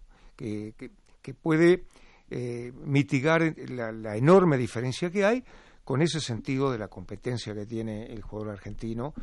Pero bueno, pero en este caso la diferencia es muy, pero muy amplia, ¿no? Si, si el jugador del Real Madrid, los jugadores del Real Madrid, se lo toman mínimamente en serio, es, prácticamente imposible que, le, pueda hacer partido. Como esto no es una ciencia, siempre ah, dejaremos ese por ciento ¿no? Ahí de, de, lo que pueda pasar. Eh, pero bueno, eh, es verdad que yo, mm, de verdad, eh, hago un esfuerzo importante por recordar una final de un gran torneo con esta desigualdad aparente y no soy capaz. Cada, cada vez hay más, ¿eh? No te queda el año pasado, el Bayern con, no sé cómo se llama el equipo, el Alal o algo por el estilo de... El Ali, el Ali, ¿no? el, sí, el equipo marroquí y era igual, de una desigualdad enorme. Europa tiene los mejores jugadores, tiene los mejores equipos, los equipos que pueden fichar a todos los jugadores del mundo. Eh, están en competiciones que les hace mejores porque eh, durante años se enfrentan eh, cotidianamente los mejores equipos del mundo. ¿Cómo no van a cualquier partido que jueguen frente a rivales de otros continentes ya son muy desiguales, muy, muy desiguales. Pero fíjate, eh, Santi, aquí están en el, fútbol español De Paul y eh, Vieto, dos chicos que acaban de empezar a jugar al fútbol y ya están en, Europa. Bueno, y Vieto ha llegado ya hasta un poco tarde, con 21 años. sí, sí. es así. Entonces, mira, en Argentina, que se usa mucho esa palabra, ¿no? porque están eh, entre los que tienen éxito y los, que, y los fracasados. Si un jugador está más de seis meses jugando en Argentina, la hinchada le grita fracasado. es algo, es así. Entonces, claro, ¿cómo se puede competir? Imposible imposible competir. ¿no? Pero claro, es que si no hubiera sido en San Lorenzo de Almagro, ¿quién podría ser? ¿Cuál es? El Oakland o el Cruz Azul, ya les hemos visto, no, hay, no, hay, nada que hacer. No, no hay nada y además la distancia es cada vez mayor, cada vez más abrumadora. llevábamos en un tiempo esperando la eclosión de África, pero esa eclosión no, tampoco tampoco ha sucedido, ¿no? Pero eh, más, más, a nivel de selecciones que de, que de clubes, eso es cierto. ¿eh? Pero, pero es, que, es que los clubes europeos, cualquiera que juegue la Liga de Campeones recibe, me parece que... Un millón por victoria. Bueno, no, pero ya por contrato tiene, no sé si 20, 25 millones. ¿eh? De 25 millones. Si tú le das a San Lorenzo de Almagro ahora mismo 25 millones, solo por jugar la Liga de Campeones, ¿eh? Si se los das a San Lorenzo de Almagro y le mira, tenga 25 millones, van votando de alegría durante, no sé el presupuesto que tiene. Pues mira, yo eh, a, propósito de eso, eh, hace mucho tiempo eh, hicimos una cuenta, porque yo estaba escribiendo un artículo, y lo que le costó Sidán eh, al Real Madrid era el presupuesto de los cinco grandes del fútbol argentino durante un año. Un jugador. Eh, o sea, River, de Boca, San Lorenzo, eh, Racing Independiente. Era el, el, presupuesto de solamente de, con un jugador, con Zidane. Eh, es imposible, ¿no? No, hay, no, hay, no, hay, manera de, de equipararse, ¿no? Burgos. No, os decía que ayer Santi, el presidente, también se encargó en esa zona mixta de decir el presupuesto de San Lorenzo de Almagro. ¿Cuál, era? 10 millones de euros. 10 millones, o sea, 10, millones de euros es menos que el presupuesto del, de, de Leibar, ¿eh? Claro. Pues eh, ayer fue diciendo el presidente cuál era ese presupuesto y eh, la primera vez que, bueno, yo creo que es la única que ha dicho Edgardo Bauzalo de ensuciar la cancha fue en una entrevista con Diego Torres el otro día y él eh, es más explícito. Dice, achicar los espacios, jugar al límite y cuando tienes la oportunidad de atacar, hacerlo con furia. Ese es el concepto que tiene eh, Bauzá de lo que es ensuciar la cancha, que es una frase eh, muy rimbombante que, incluso te puede eh, llamar la atención para mal, pero es que ah, no, no hay otra forma. ellos tienen las armas que tienen, es que no, no, sí, yo creo que es la final más desequilibrada que yo he conocido. El año pasado el Bayern ganó 0-3 en semifinales y luego en la final al Raya de Casablanca le hizo 2-0. El Madrid mañana es lo que quiera, el, próximo día, el próximo sábado es lo que quiera el Real Madrid. Eh, luego hay intangibles, imponderables que no podemos manejar en una previa. Puede haber una expulsión, puede haber un penalti, puede haber tal, pero a, priori es que no, hay ninguna opción. Mirad, eh, ayer, de verdad, una vez eh, estás en el estadio lo ves. Ayer San Lorenzo gana el partido contra el Oakland City por su gente, por su afición. Había 10.000, lo gana por la gente después del partido, y Ángel lo sabe más que nadie, lo que es Boedo. Era uno de los, como ha dicho, uno de los cinco grandes clubes de Argentina que nunca había ganado la Libertadores. Es ganarla, para ellos jugar el la final de la Copa del Mundo de Clubes el próximo sábado contra el Real Madrid es, el sueño, es no hay más, la gente lloraba, niños llorando, gente de 80 años, eh, vi pancartas donde un aficionado ponía la foto de su madre y de su padre muertos y, diciendo vosotros también estáis aquí. O sea, eh, se esperan 12.000. Del Madrid, por ejemplo, se esperan 2.500 que van a venir desde Madrid. Luego hay mucha gente aquí en Marruecos que son aficionados del Real Madrid, ya os digo, está sold out. Todo vendido para el sábado, todo. Pero vienen de Buenos Aires, señores, 12.000 aficionados de San Lorenzo, que eso es eso es con lo que juegan ellos, eso es su gente. Claro, claro, el estado de ánimo, ¿no? Que, no es, poco, ¿eh? No, no. Porque eso es una, eso es, eh, eso va directo a la vena, ¿eh? Y tanto. Burgos, eh, como vamos apretados de tiempo, amplíame eh, cómo está el equipo, eh, novedades. A ver, el equipo está bien. Sergio Ramos hoy no ha entrenado por segundo día consecutivo con esas molestias en la parte posterior del muslo izquierdo. Sergio va a forzar a costa de romperse. O sea, él tiene claro que él quiere jugar la final a costa de romperse y de que a lo mejor, y estoy hablando de, de algo que puede suceder, perderse Mestalla y el Calderón en Copa 4 y 7 de enero. Pero Sergio quiere jugar, una final no se la va a perder, no es la primera vez que fuerza, ni mucho menos. James está bien, no para ser titular. Y luego está el tema que vengo, eh, bueno, analizando desde el pasado martes por la noche de que fijaros Ángel, eh, y luego si queréis cierro, eh, yo creo que va a jugar Kedira de titular y Aizarramendi va a estar en el banquillo, que después de lo del otro día he visto imágenes de cómo sus compañeros le decían a Aizarramendi, vale ya, por favor, basta ya, no más fácil, no te compliques. Creo que Kedira tiene muchísimas opciones de ser titular junto a Cross e Isco en medio campo. ¿Cómo lo veis? Como veo que el... ¿Qué dirá? ¿Titular? Ah, eh, yo y la Ramendi donde está jugando no, es el lugar de él. eso entonces, claro, tampoco tiene eh, tanto vuelo como para, para poder jugar eh, en otro lugar y en otra función. Y por lo tanto, claro, que dirá sí tiene, tiene más vuelo, no, no, tiene más experiencia, tiene más partidos, inclusive conoce a Kroos. Me parece que, que la elección no está mal eh, si juega Kedira, ¿no? Porque Ramendi tiene que jugar de medio centro, que es donde tiene que jugar él. Pero claro, eh, ahí está jugando Cross, que para mí Cross es una cosa excepcional. Y, claro, y, Kedira, yo, me parece a mí que en este momento puede rendir más que Ramendi, ¿no? ¿Tú, Santi? No lo sé, tampoco creo que, que Dira sea eh, la respuesta, ¿no? Pero es un jugador que tiene experiencia, tiene jerarquía, ha jugado mucho, eh, tiene la confianza de, de, la gente del Real Madrid. Y a Ramendi yo creo que sigue, le sigue pesando aquella noche trágica en, en, Dortmund. en Dortmund y es una pena, pero también es cierto que está jugando en una posición en la que no es ni medio centro ni interior derecha. Esta es un híbrido y se le ve sufriente, ¿no? Eh, bueno, encima pues eh, cometió el error del otro día donde un pase retrasado sin mirar pues eh, provocó esa situación de mano a mano con el portero. Si lo hace otro no pasa nada o se le reprocha, pero en el caso de Yarramendi ya eh, es un, un, problema mayor.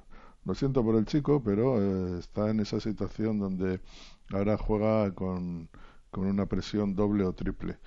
Kedira es un jugador pues, es solvente. A mí me parece que no es un jugador para el Real Madrid, nunca me lo ha parecido. Eh, es un, un jugador que funcional, que no que no, no, no me transmite mucho. Se decía que es un jugador de área, área. Ha marcado muy pocos goles en el Madrid, cuatro o cinco goles defensivamente. Pues está bien, tiene ese cuerpazo que, parece que impone, pero vamos, no creo que ahora mismo, ahora quizás eh, pueda ser titular y hasta deba ser titular, pero en un Madrid ideal para mí está entre el 15 y el 17 de la plantilla. Remata Fernando. Mañana viene Luka Modric, el croata lesionado, va a venir a ver la final. Lo Ese hace, sí que es bueno. Va a llegar a mediodía junto al presidente del Real Madrid. Ese es bueno, ¿verdad? Ese sí que le vendría bien al Madrid para meter el quinto y el sexto mañana, sí, el próximo sábado. Eh, bueno, viene con el presidente que se volvió eh, esta mañana, vuelve mañana al mediodía. Eh, van a tener la cena oficial de las dos directivas y la FIFA mañana a las ocho y media y no tengas ninguna duda, Héctor Santi Ángel, que Florentino le va a decir algo a al presidente de San Lorenzo, no tengo ninguna duda, y que mañana, hora española siempre, cinco y media, rueda de prensa de Ancelotti y de, y de un futbolista, vamos a ver si es un, un, peso pesado en el, en el gran estadio de Marrakech y en un campo anexo a las ocho, el entrenamiento oficial solo vamos a poder ver eh, 15 minutos, y repito, 41.358 localidades, sol out, todo vendido, Aquí la gente está como loca con el Real Madrid. Hoy han tenido un acto de Adidas cuatro futbolistas, precisamente Izarramendi, Cross, Bailey, Benzema, en esa calle Serrano, en la calle Mohamed V, eh, que es la calle de las tiendas, una tienda oficial de la marca que viste al, al Real Madrid. Y ha habido, ha sido una auténtica locura, pero una auténtica locura con medidas de porque la gente se ha vuelto loca cuando ha visto a, a estos futbolistas y el Real Madrid, sin ningún tipo de confianza, busca el título que no gana desde hace 12 años y la victoria número 22 de forma consecutiva, que esto yo creo que ya empieza a ser serio, ¿eh? esto de, del récord Guinness ya, ya se puede empezar uno a plantear. Fernando, cuídate mucho, un abrazo. Igualmente para vosotros, buenas noches a todos. Yo, solo, solo una cosa, Héctor. Sí. Yo creo que el fútbol español no puede dar lecciones a nadie sobre lo, los árbitros y las sospechas. O sea, no, no, no puede aparecer ahora como, oh, ¿qué nos están diciendo? Que el árbitro hemos visto que vemos cada semana que el árbitro se le pone bajo sospecha. Después de los partidos y antes de los partidos, cuando sale el partido, hemos visto árbitros que se han cambiado así más o menos de forma eh, sorprendente a última hora de, en partidos importantes. Por lo tanto, no sé, a veces me extraña esa doble vara de, de medir o de actuar que hay en, en, en, España con respecto a los árbitros. Ahí, no eh, me gusta igual lo que ha dicho el presidente de, de San Lorenzo, pero eso es lo habitual aquí. Hay eh, dos cuestiones en este tema. Una es que eh, San Lorenzo quiera imponer un árbitro sudamericano y otra es que quiera eh, que el árbitro sea de un continente que no participe, que son dos cosas eh, diferentes. Pero bueno, eh, avanzamos y además cambiando absolutamente de tercio. Quiero volver a la Copa del Rey. hoy el Elche ha eliminado al Valladolid. Montserrat Hernández, muy buenas. ¿Qué tal, Héctor? Buenas noches. ¿Qué ha pasado además con, con el presidente del Elche? Bueno, pues que hay una alternativa al poder en el club, eh, dada la mala situación deportiva y económica. Juan Anguís se ha postulado como recambio del presidente José Sepulcre y hoy eh, unos 9.000 aficionados han acudido al Martínez Valero y en los últimos minutos han solicitado la dimisión del presidente del Elche, José Sepulcre. Cánticos contra el palco que hacía muchísimos años que no se producían en Elche y lo hacen a las puertas de la Junta General de Accionistas que tendrá lugar el próximo lunes en el feudo franjiverde. Y el partido, bueno, victoria de, del Elche, aunque el Valladolid la tuvo, ¿eh? Sí, el Valladolid ha sido mejor, yo creo que en los dos partidos, en la ida y en la vuelta, sobre todo y en la segunda parte, ha tenido muchas oportunidades para haber merecido más suerte, aunque al final el gol de Adrián González en el minuto 7 de partido ha terminado por eh, resolver la eliminatoria y el Elche es el que pasa a octavos de final y le espera en el mes de enero el Fútbol Club Barcelona. Gracias, Monserrate. Un saludo, buenas noches. Frente al Barça, jueves 8 de enero eh, a las 10 de la noche, Barcelona, Elche. Bueno, ha jugado el Atlético de Madrid que ha empatado a dos y ha estado por ahí en zona mixta nuestro compañero Alejandro Morijano. Buenas noches. Hola Héctor, ¿qué tal? Buenas noches desde el Estadio Vicente Calderón, donde el Atlético de Madrid ha pasado a octavos de final. Y estamos aquí con uno de los protagonistas, un hombre que no tiene muchas oportunidades, pero cuando juega lo hace bien, como en el caso de hoy, que ha sido uno de los destacados, Jesús Gámez. Buenas noches. Buenas noches. Ha costado más ¿eh? de lo previsto, porque el Hospitalet lo ha plantado cara. ¿eh? Sí, yo creo que, que se ha encontrado con dos goles, que el primero rebota en un jugador y, y lo hace gol, y después el otro, la verdad que no hay nada que decir, pero nosotros hemos eh, aprovechado pues la, situación, los que menos venimos jugando, pues intentar demostrar que, estamos ahí y, aprovechar las oportunidades que nos den. Dos goles, el segundo ha sido un golazo tremendo. Tiene mala suerte para Oblak también, aunque es verdad que en el último instante ha salvado el partido con una mano tremenda, ¿no? Sí, estamos hablando que, bueno, yo creo que los dos goles ahí son situaciones que, poco puede hacer el, portero de la manera que, han salido la, la, pelota y después está claro que la última jugada puede salvar el partido. Bueno, el octavos contra el Real Madrid, ya hay día y hora, el próximo 7 de enero a las 8 de la tarde. Ahí en nada, ¿no? Sí, yo creo que partido importante, empieza eh, la verdad que ante un rival eh, bastante complicado, pero ante todo yo creo que, hay que disputar esos partidos como, como lo son, hay que darle esa importancia y nosotros a por todas. Muchas gracias, Jesús. A vosotros. Y seguimos con Rubén Alcaraz, el protagonista del Hospitalet. Dos goles, el segundo ha sido un auténtico golazo. Rubén, buenas noches. Hola, buenas noches. Muchas gracias. La verdad que sí, que, el segundo gol me sale un golazo, toca el larguero de baja y, como dicen mis compañeros, el gol soñado. Bueno, yo veo que llevas la camiseta firmada por todos tus compañeros. También te llevas una del Atleti, imagino. Sí, sí, la del Atleti, la verdad que se han portado muy bien y nos han dado una camiseta a todos. Y, para mí el mejor recuerdo es llevarme la camiseta del Hospitalet con el número 6, la que he jugado esta noche, y, la dedicatoria de todos los compañeros y las firmas. Dice tu entrenador que lo importante de la liga había reservado jugadores, pero habéis jugado bien, sobre todo en la segunda parte, ¿no? Sí, sí, bueno, el entrenador siempre piensa en la liga, pero nosotros sabíamos que hoy eh, teníamos que dar la talla aquí en el, campo y así hemos hecho. Y nos sabe a victoria, nos sabe a, gloria y, nada más y nada menos que empatar en el Calderón. El un Atlético de Madrid que es un auténtico equipazo, ¿no? Y será un sueño para ti lo que ha pasado esta noche, has disfrutado, ¿no? Sí, sí, bueno, yo he disfrutado particularmente y el equipo entero ha disfrutado. Eh, ya te digo que, esto es un sueño hecho realidad. ¿Has marcado alguna vez un gol como que has hecho a Oblak? Bueno, a ver, eh, para, para mí en el ranking es el mejor gol de mi vida, pero, pero sí que es verdad que tengo buen golpeo y siempre lo intento. Muchas gracias. gracias. Felicidades. Bueno, Héctor, pues ya has visto la alegría, sobre todo en Rubén Alcaraz, ¿no? Un jugador que desde luego ya ha dejado un gol tremendo. Ante un campo, el Calderón desangelado, apenas 6.000 espectadores, por cierto, tan solo 200, 200 eh, personas que se han ubicado donde lo hacía en el fondo sur el Frente Atlético, no ha habido ningún problema.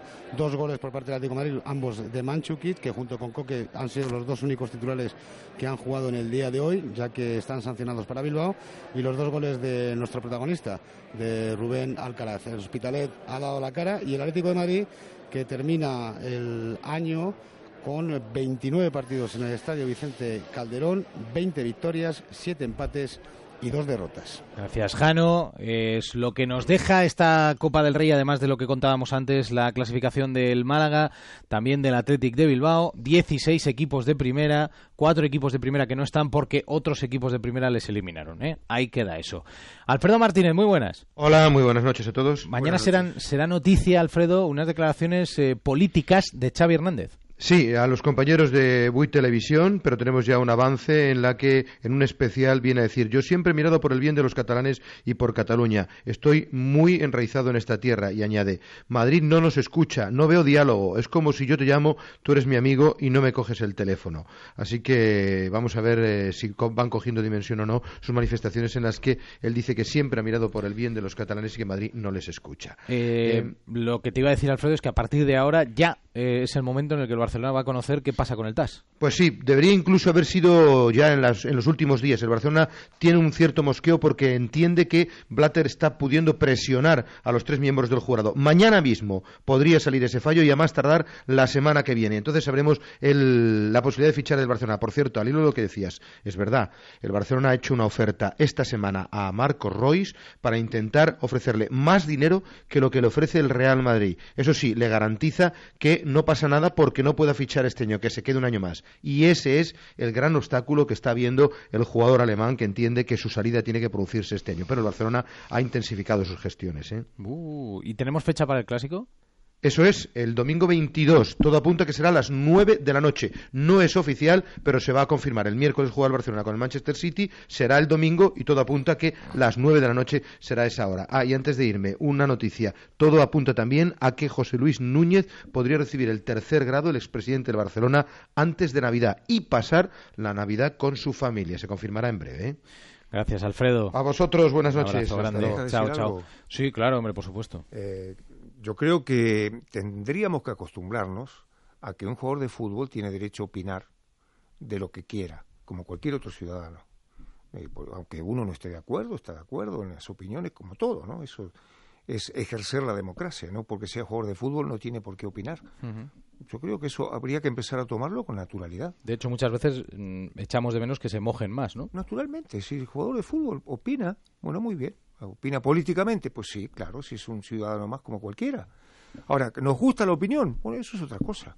Eh, de esta Copa del Rey, dejadme que os pida un apunte, eh, porque así de repente lo que nos ha quedado es una, evidentemente unos octavos de final con un Atlético Madrid-Real Madrid, pues atronador, ¿no? Así de repente eh, nos espera un mes de enero, lanzadera para lo que viene después con la Champions, muy potente, ¿eh? Ah, claro. Bueno, es un, una, una eliminatoria sensacional, ¿no? Vamos a ver, eh, quedan solo equipos de primera división, con lo cual vuelve a eh, establecerse de la misma manera que hay una distancia entre el fútbol de Europa y el, resto del mundo por condiciones económicas, en el fútbol español también. En este caso no ha habido ni la excepción, todos son equipos de, de primera división. Y en segundo lugar, pues está eliminatoria que es eh, va a ser vibrante porque le, pilla al, Real Madrid en una situación eh, magnífica eh, y al Atlético Madrid yo creo que estos duelos con el Real Madrid le motivan especialmente.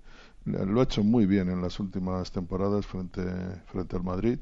Ya le hemos visto ganar este año en el Bernabéu lo vimos la final famosa de Copa donde también ganó y por lo tanto estamos ante uno de los principales duelos de Europa. Yo no, no, en este caso sí que soy incapaz de inclinarme por uno de los dos equipos. Juego y, y, y estado ahora mismo futbolístico lo tiene el Madrid, pero aquí se iguala todo.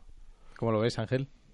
También un partido muy, muy atractivo donde eh, el Atlético de Madrid, eh, con sus campañas formidables, ha logrado que el resultado sea incierto, cosa que no ocurría hace muchos años y que tiene las mismas posibilidades que el Real Madrid.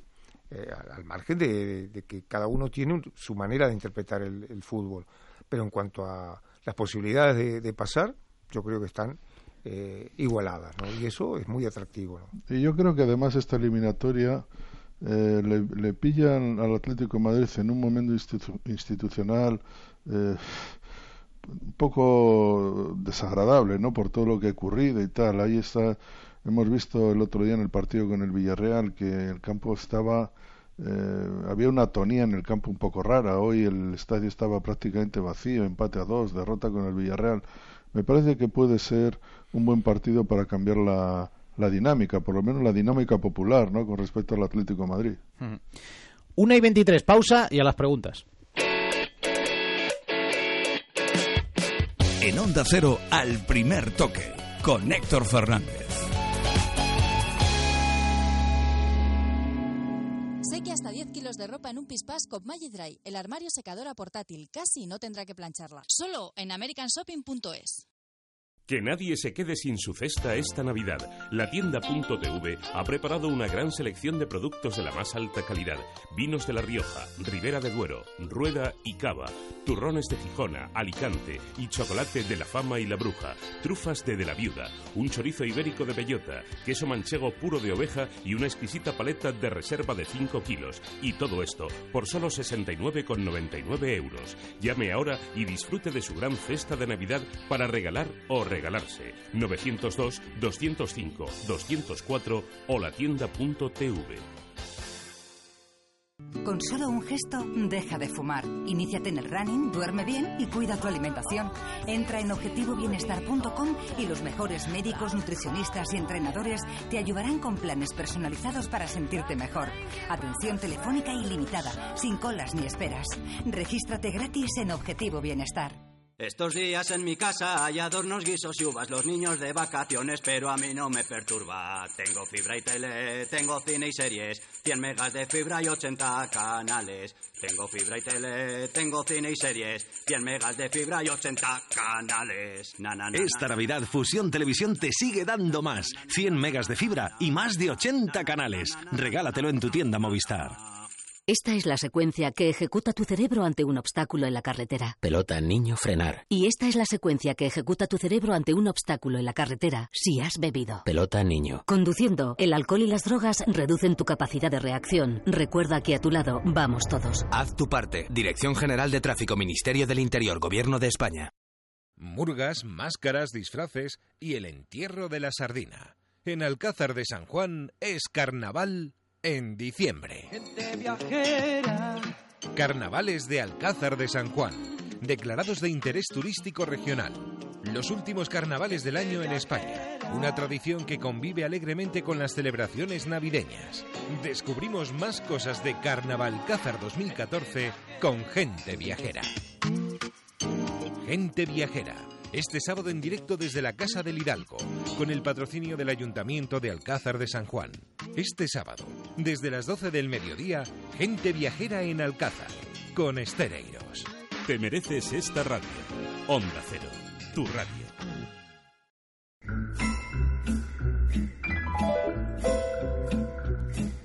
Estábamos aquí hablando del horóscopo y nos ha pillado, casi nos pilla el toro. Sí. tenemos un Virgo aquí. Tenemos un Virgo aquí, tenemos un Virgo. Oye, Santi, Rayon Rondo se va a Dallas. Ah, definitivamente, Sí, ¿no? a cambio de Jammer Nelson, Crowder, Brendan Wright y la primera y segunda ronda del draft de 2015. Es un súper traspaso que manda a una estrella a Dallas que lo convierte automáticamente en un gran candidato al título, si no lo era ya. Un jugador que mm, tuvo una lesión terrible y que le deja en una y que tiene la oportunidad ahora de demostrar en Dallas todo aquello que parecía o que demostró en, en, en Boston en aquellas célebres eliminatorias con, Con los- con- no sobre todo con los Bulls. Con Chicago. Recuerda- sí que, eran fueron partidos maravillosos. Eh, bueno es un jugador que es eh, rapidísimo un- uno de los un, un mago de la asistencia eh, sin tiro no tiene tiro. Eh, pero bueno vamos a ver porque eh, Dallas es una máquina de, de anotar. Eh, creo que cambia mucha gente eh, por un jugador me parece. Sí sí. Pero sí Lo pone que- todo, ¿eh? Cuban. no, un rondo rondo en, un, en buen estado es un, un jugador de, de primer nivel en un equipo de, de primer nivel. Yo le recuerdo en un torneo de Hospitalet Anda. Sí, en un high school. Eh, estaban, eh, estaba él y, y el chico este de, de Detroit que, que jugó en, en Atlanta Hawks. Ahora se me, se me olvida el nombre. Santi. El zurdo. Sí. Que no, que sea la última vez que Marc Gasol haga un triple frente a Ginóbili. Qué ¿eh? noche. Que sea, pero es que Mar, Qué Mar Gasol, noche, de verdad. Mar Gasol sí que es un genio del baloncesto. tiene una seguridad en lo que hace, tiene una facilidad. Es un. De nueve metros creo que fue. Sí, Nada, sí. Fue un triple pivotando con un pie apoyado, girando, buscando ahí el ángulo para sacar Creo- un tiro creo- imposible. Sí, pero eso ya es que ya se- lo hacen los grandes. Él, lo ha hecho, él solo ha anotado 8 de 50 tiros triples que ha hecho en su vida. ¿eh? Pero como ya está en, en estado de gracia, pues Claro, ahora, claro. como a los, mm, a los mejores jugadores del mundo, cuando les das un, un balón, se los das en el último segundo, en las circunstancias que sea, te lo juegas con ellos. Y ya ha empezado, y los Grizzlies ya saben que su que su líder es eh, absolutamente Mar- Mar, eh, Gasol, que es un, es un espectáculo. Vienen en dos noches de ganarle a Golden State Warriors y ayer a San Antonio. ¿eh? Sí, triple, triple, triple prórroga, ¿eh? Sí, triple prórroga. ¿eh? Sí, Ganaron sí. al final por un punto a San Antonio después de tres prórrogas. Dice que fue un partidazo. no Bah, fue una locura, fue una locura. Pero a, a Ginobili y a los Spurs Mm. le, le hicieron hace poquito también un triple, faltando nada, segundos. Sí. ¿Qué- ¿Quién era ese jugador? que todo, todo destartalado, tiró no sé de dónde y la metió, pero fue impresionante. No recuerdo qué partido fue. No recuerdo. Hace poquito, eh, no sé si el partido anterior. A las dos tenemos hoy No, el el, anterior no, el otro. Chicago frente a New York Knicks. Y tenemos pronto un Chicago-Memphis. Sí, en nada. Si no me equivoco, es eh, noche jueves a viernes, pues creo que este fin de semana, ¿no? Sí, Si no sí, me este fin de semana hay un duelo entre los Gasol Sí. eh, y dos equipos importantes. Yo, Memphis, fíjate que era una franquicia que parecía que iba a ser desgraciada, ¿no? Venía de Vancouver, eh, un mercado pequeño, ningún jugador o casi ningún jugador quería ir a Memphis. Con Reeves, aquel pivot Sí. eh, que se Reeves. tuvo que retirar por problemas de corazón, ¿no? Sí, un pivot blanco bastante malo. Y... Era su jugador franquicia, entonces. Sí, pero fíjate, eh, en esta ciudad que tiene muy buena tradición de baloncesto universitario, sin embargo, el baloncesto profesional parecía que no, no calaba. Es verdad, es verdad. Y en, no sé, de repente se ha generado una dinámica. Primero fue Pau Gasol, pero yo creo que es ahora más con, con, con Randolph eh, y, y con y con Gasol cuando está la ciudad y el- el- la hinchada eh, mucho más cerca del equipo Mm. y en parte tiene que ver con la, el aprecio que le tienen a Gasol porque hay que decir que Mar Gasol cuando Pau fue a, los Grizzlies, él le acompañó y pues estudió en un, en un instituto, en un high school de allí. Y los vínculos de, de Mar Gasol con Memphis son son muy fuertes. Y, la, y digamos que ese compromiso yo creo que la ciudad lo ha valorado mucho. Adoran a, a Mar Gasol. Ahora que no le adoren demasiado porque acaba el contrato Acaba- pronto acaba su contrato y lo quiere le toda van la a, NBA, y van a ir como locos detrás de él Lo quiere toda la NBA. Bueno, esta Navidad, si todo va bien, os lo contaré. Yo me iré a ver unos partiditos de la NBA ahí en directo. No está mal. No está mal, no está mal. Ya os lo contaré, ya os lo contaré. Bueno, Lorena, vamos allá. Bueno, escucha, buen, escucha buena música. y, Hombre, eh, sí. Sobre todo Sí, sí. soul. Soul. ¿eh? El- el- y, si, y date una vuelta por, por los estudios Stax que, de- que, que está- que están por allí. Voy a Chicago, ¿eh? Voy a Chicago. Ah, pensaba que ibas a, Chicago. Memphis. Sí, sí, Ah, voy a vale. Chicago. Bueno, pues en Chicago de música no, no, te, no te preocupes, que vas a encontrar todo. Y, el- y un abrigo también. Dale, Lorena. Alba Cristóbal para Ángel Capa. ¿Qué jugador de San Lorenzo podría jugar en un equipo de primera en España? Qué compromiso me pone. Eh, no lo sé. Eh, eh, ¿Según en qué equipo? Romagnoli. No, Romagnoli ya es mayor. Ya es sí. mayor, sí. Verón. No, no lo sé. Sí, puede En ser. Verón o puede ser Barrientos. Barrientos, sí, sí, Barrientos. Barrientos Barrientos. puede Jugador valiente, ¿no? Se Bueno. hace bien en el calcio, por lo menos ya sabe lo que es esto. Claro. Venga, vamos a por otra mejor. Sí, sí, mejor, más fácil. sí, por favor. Porque además, como yo estoy identificado con Huracán y, y, por supuesto soy de Huracán, esto es una pregunta muy difícil para mí. Ah, de ah, perdón, de todas formas, eh, yo quiero hacer mi pequeño homenaje al club eh, al que fueron varios jugadores españoles, tres sí. jugadores vascos, concretamente Lángara, Iraragorri y Zubieta, que tuvieron, se exiliaron, eh, Sí, estuvieron con la selección vasca jugando partidos eh, durante la guerra civil y allí fueron acogidos extraordinariamente. Con Eh, Subieta fue capitán de San Lorenzo muchos años. Zubieta fue capitán de, de San Lorenzo y vino en la famosa gira Eso con, es. con Farré, Martino y Pontoni. Sí, aquí. sí, sí. Imbelloni, Farro, eh, Pontoni, Martino y Silva. Exactamente, o sea que aunque solo sea por por lo bien que trataron a, a la gente, a Bueno, gente eh, que estaba pasando un momento muy delicado, pues eh, siempre hay que, Además, hay que honrarles, ¿no? Sí, por supuesto. Y San Lorenzo fue fundado por un cura español. Por eso lo decían y le dicen los cuervos, porque a los curas en Argentina, como tenían esa sotana, le, le decían los cuervos a los curas. Entonces San Lorenzo le dicen los cuervos porque lo fundó un cura español. Y era el, el equipo de los españoles en España, en Argentina, ¿no? Mar Gutiérrez para los dos. ¿Veis a Luis Enrique a largo plazo en el Fútbol Club Barcelona? ¿Por qué no? Santi. Yo tengo más dudas, Roberto, pero bastantes más dudas. Roberto Rascón. Mi pregunta es si crees que si creéis que Yarra alcanzará el éxito en el club blanco o si creéis que le queda algo grande.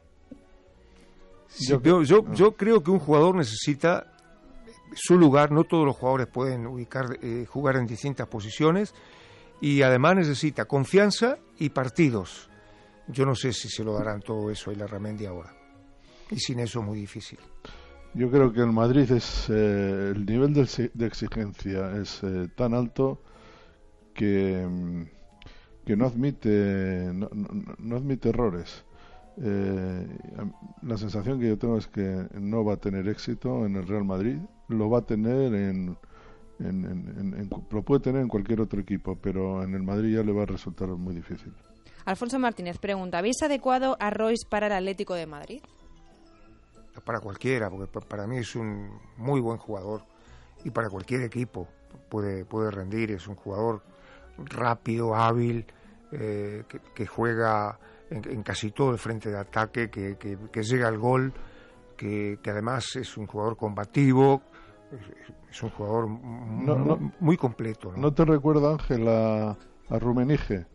A que, Sí, por sí, eso, esa sí. manera de que, bueno, puede jugar por derecha, por que ocupaba todo, todo el, todo lo, la- lo ancho de, ¿no? Podía jugar en cualquier puesto de, del ataque. Jugador que además es muy alemán, ¿eh? Y es un jugador, a mí me parece muy bueno y que le conviene a más de un equipo, ¿eh? No solo Claro. al Madrid o al Barça.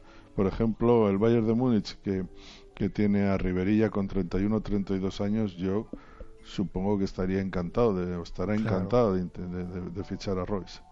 Íñigo Ramírez, para Santi, hoy es el cumple del gran Key Richards. ¿Con qué equipo compararía su estilo de vida? ¿Athletic de Bielsa, quizás? No, yo lo compararía con, aquel- con alguno de esos equipos eh, locos de, de los años 70 ingleses, ¿no? Esos equipos indomables que, que, que- que no, no, no, no sé qué se me ocurre, que estaban, pues no lo sé, lo- los Stambols y, y, todos aquellos, no sé, uno de, uno, un e- uno de esos equipos de los 70 ingleses que no eran eh, que no eran modélicos eh, por su manera de, de vivir pero eran muy muy muy francamente fascinantes por su manera de jugar Señores, ha sido un placer. Eh, nos vemos el año que viene. Yo ya es que ¿Ah, sí? voy a tomar uno- unos días. Bueno, no, el domingo, el domingo nos ¿Ya te, encontramos. te vas a Chicago o cómo es la Sí, cosa? luego vamos a estar por ahí. Primero hay que ir un poquito a casa, ¿eh? que la ma luego si no se, se preocupa hay que cuidar no los sé dónde va a hacer más, no sé dónde va a hacer más frío si en Victoria o en Chicago ¿eh? no, vamos a hacer la pretemporada en un sitio para luego rematarla en otro. Pero bueno, el domingo todavía nos queda jornada, así que y nos queda el mundialito de clubes y tenemos que estar pendiente de todo hasta Eso que se remate esto. Así que bueno, todavía hablamos, todavía nos queda nos queda un día. Cuidaros mucho. ¿eh? Adiós Bueno, Ángel, adiós. Santi. Adiós, adiós.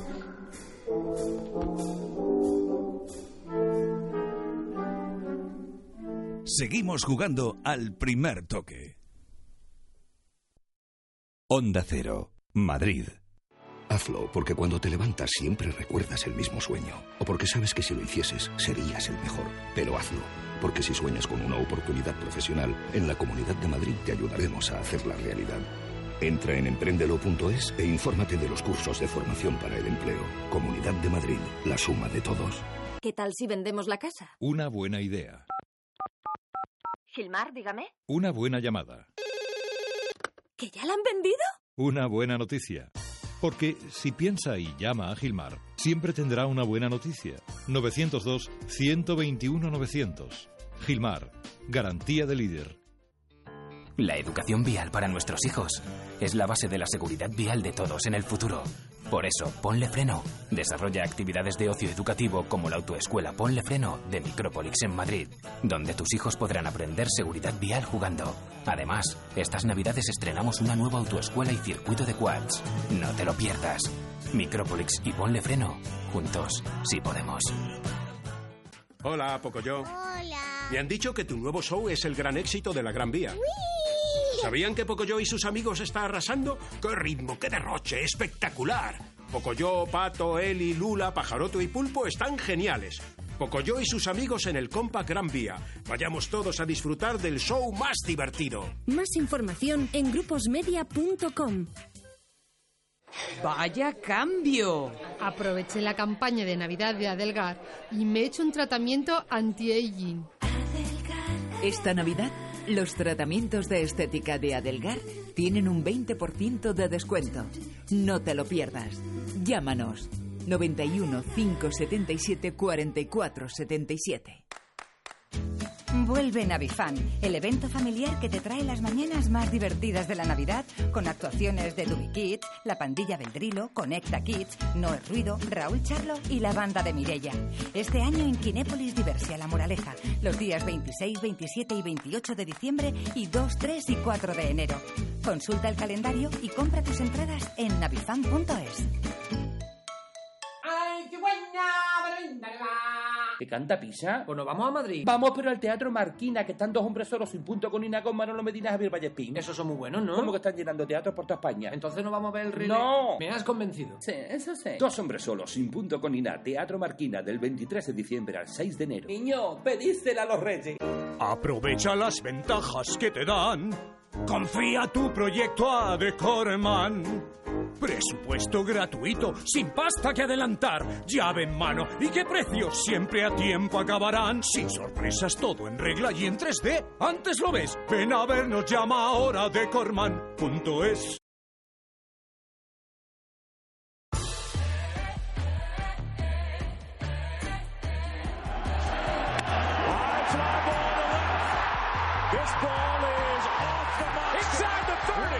He's going to go. Touchdown, Seattle Fenway Park. For 95 years, the Red Sox are world champions. Here at MetLife Stadium, the Seahawks are world champs. El deporte de Estados Unidos. Living in America en Al Primer Toque.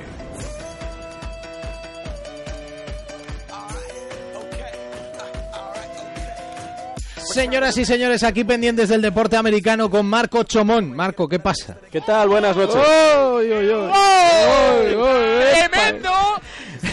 Dani García, Sports de USA, buenas noches. Hola, buenas noches. Tremendo, tremendo. ¿Qué, ¿Cómo estáis? Estamos muy bien. Sí, pues yo no. ¿Qué día más Bueno, largo? Héctor, pero ya... mm, No, hombre, acaba. había que ir a Cervera, para ir a Cervera había que madrugar, o sea, todo, es- todo está relacionado, todo está relacionado. Pero bueno, bien, ha merecido la pena, ¿eh? Espero que a los oyentes les haya gustado tanto como, como me ha gustado a mí. Me lo he pasado fantásticamente bien. ¿Qué tenéis? ¿Qué tenemos? ¿Qué hay? Bueno, tenemos la NFL que está llegando a sus últimas semanas de temporada regular con unos cuantos partidos muy interesantes y con implicaciones para playoff. Dos en concreto, dos semanas quedan, lo que queda de año. Exacto, sí. Eh, con el paso al año nuevo empezaremos con la primera ronda de playoffs.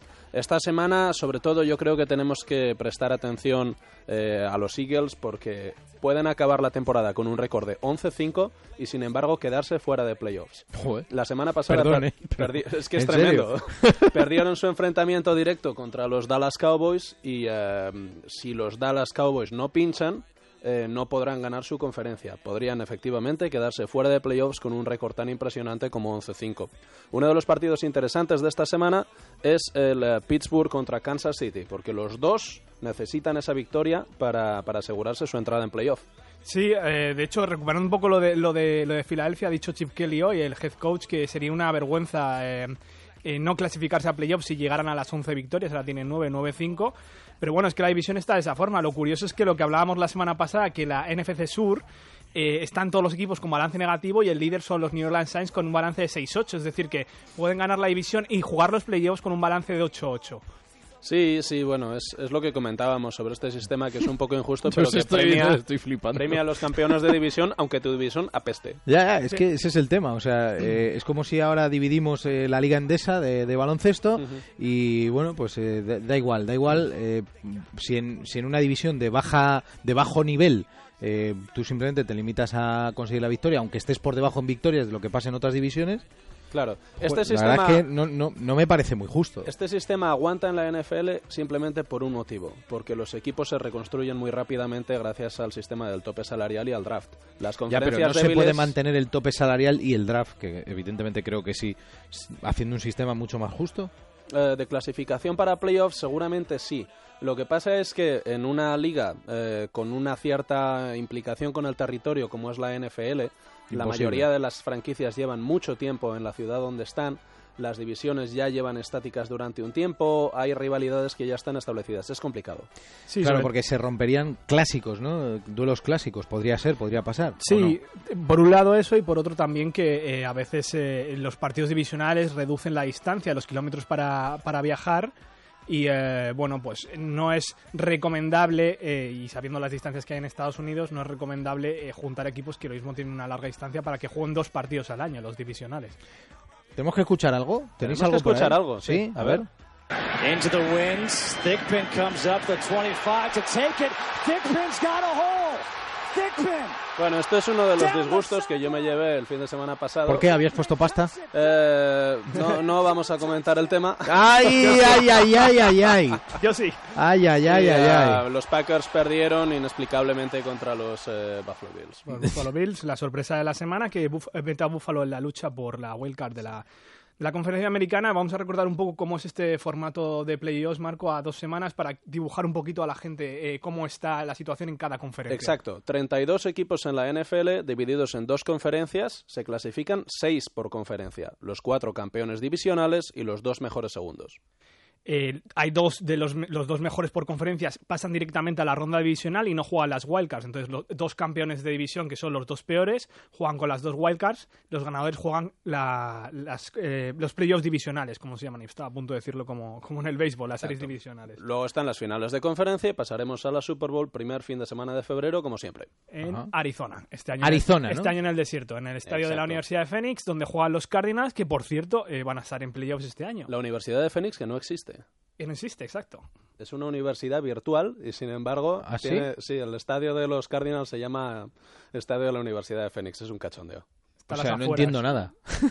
Sabes que hay universidades virtuales, ¿no? Sí, sí, que no correcto. tienen campus. Sí. Bueno, pues em, tú cuando vas a Estados Unidos y ves un letrero enorme que pone Estadio de la Universidad de Phoenix, piensas en un campus de 50.000 alumnos. Pues no. Simplemente es el sponsor del estadio de los Arizona Exacto. Cardinals. Sí, porque Pero no- es una universidad virtual. Sí, sí. En Arizona Bueno. ya hay dos universidades eh, potentes, que es Arizona y Arizona State, y que además que a nivel de fútbol también son, son bastante importantes. Por cierto, unos Cardinals, yo creo que es el partido de la semana, eh, este marco, que juegan contra los Seahawks. Sí, eh, es un duelo divisional, como estábamos diciendo. Los hijos, desde luego, están muy enchufados, pero bueno, los Cardinals eh, yo creo que todavía tienen algo que decir en este escenario de Quien gane se llevará a la divisional y quien pierda se irá probablemente a una de las, Sí, de las wildcards. de la, de la NFC. exacto. Eh, está, está- estamos aquí, me están pasando la nota con, con lo del eh, lo de Rayon Rondo, eh, Sí. sigue por ahí dando vueltas ahí en la NBA, es una noticia de impacto en Estados Unidos, es una de las superestrellas de, de, de la NBA, ese movimiento que hemos comentado y su llegada a Dallas, eh, que lo convierte en uno de los equipos, eh, pues yo creo que ahora mismo súper candidato al anillo. Me parece un gran error de los Celtics, siendo fan de los Celtics. Yo no sé qué estará pensando Danny Ainge, pero Danny Ainge, bueno, ya sabemos que siempre hace cosas que al final acaban funcionando en Boston. Y, y los Mavericks siguen eh, apostando por este esquema de traer jugadores probadísimos, ya que están un poquito de vuelta, pero oye... eh, les El último de los campeones, me dice Aránguez, eh, el último de los campeones de aquel equipo campeón de... Sí, yo no lo entiendo muy bien. Obviamente, siendo seguidor ce- Celtic, vamos. Bueno, qué cosas. ¿Vamos a hablar de béisbol? Vamos a hablar. Pero vamos a escuchar algo.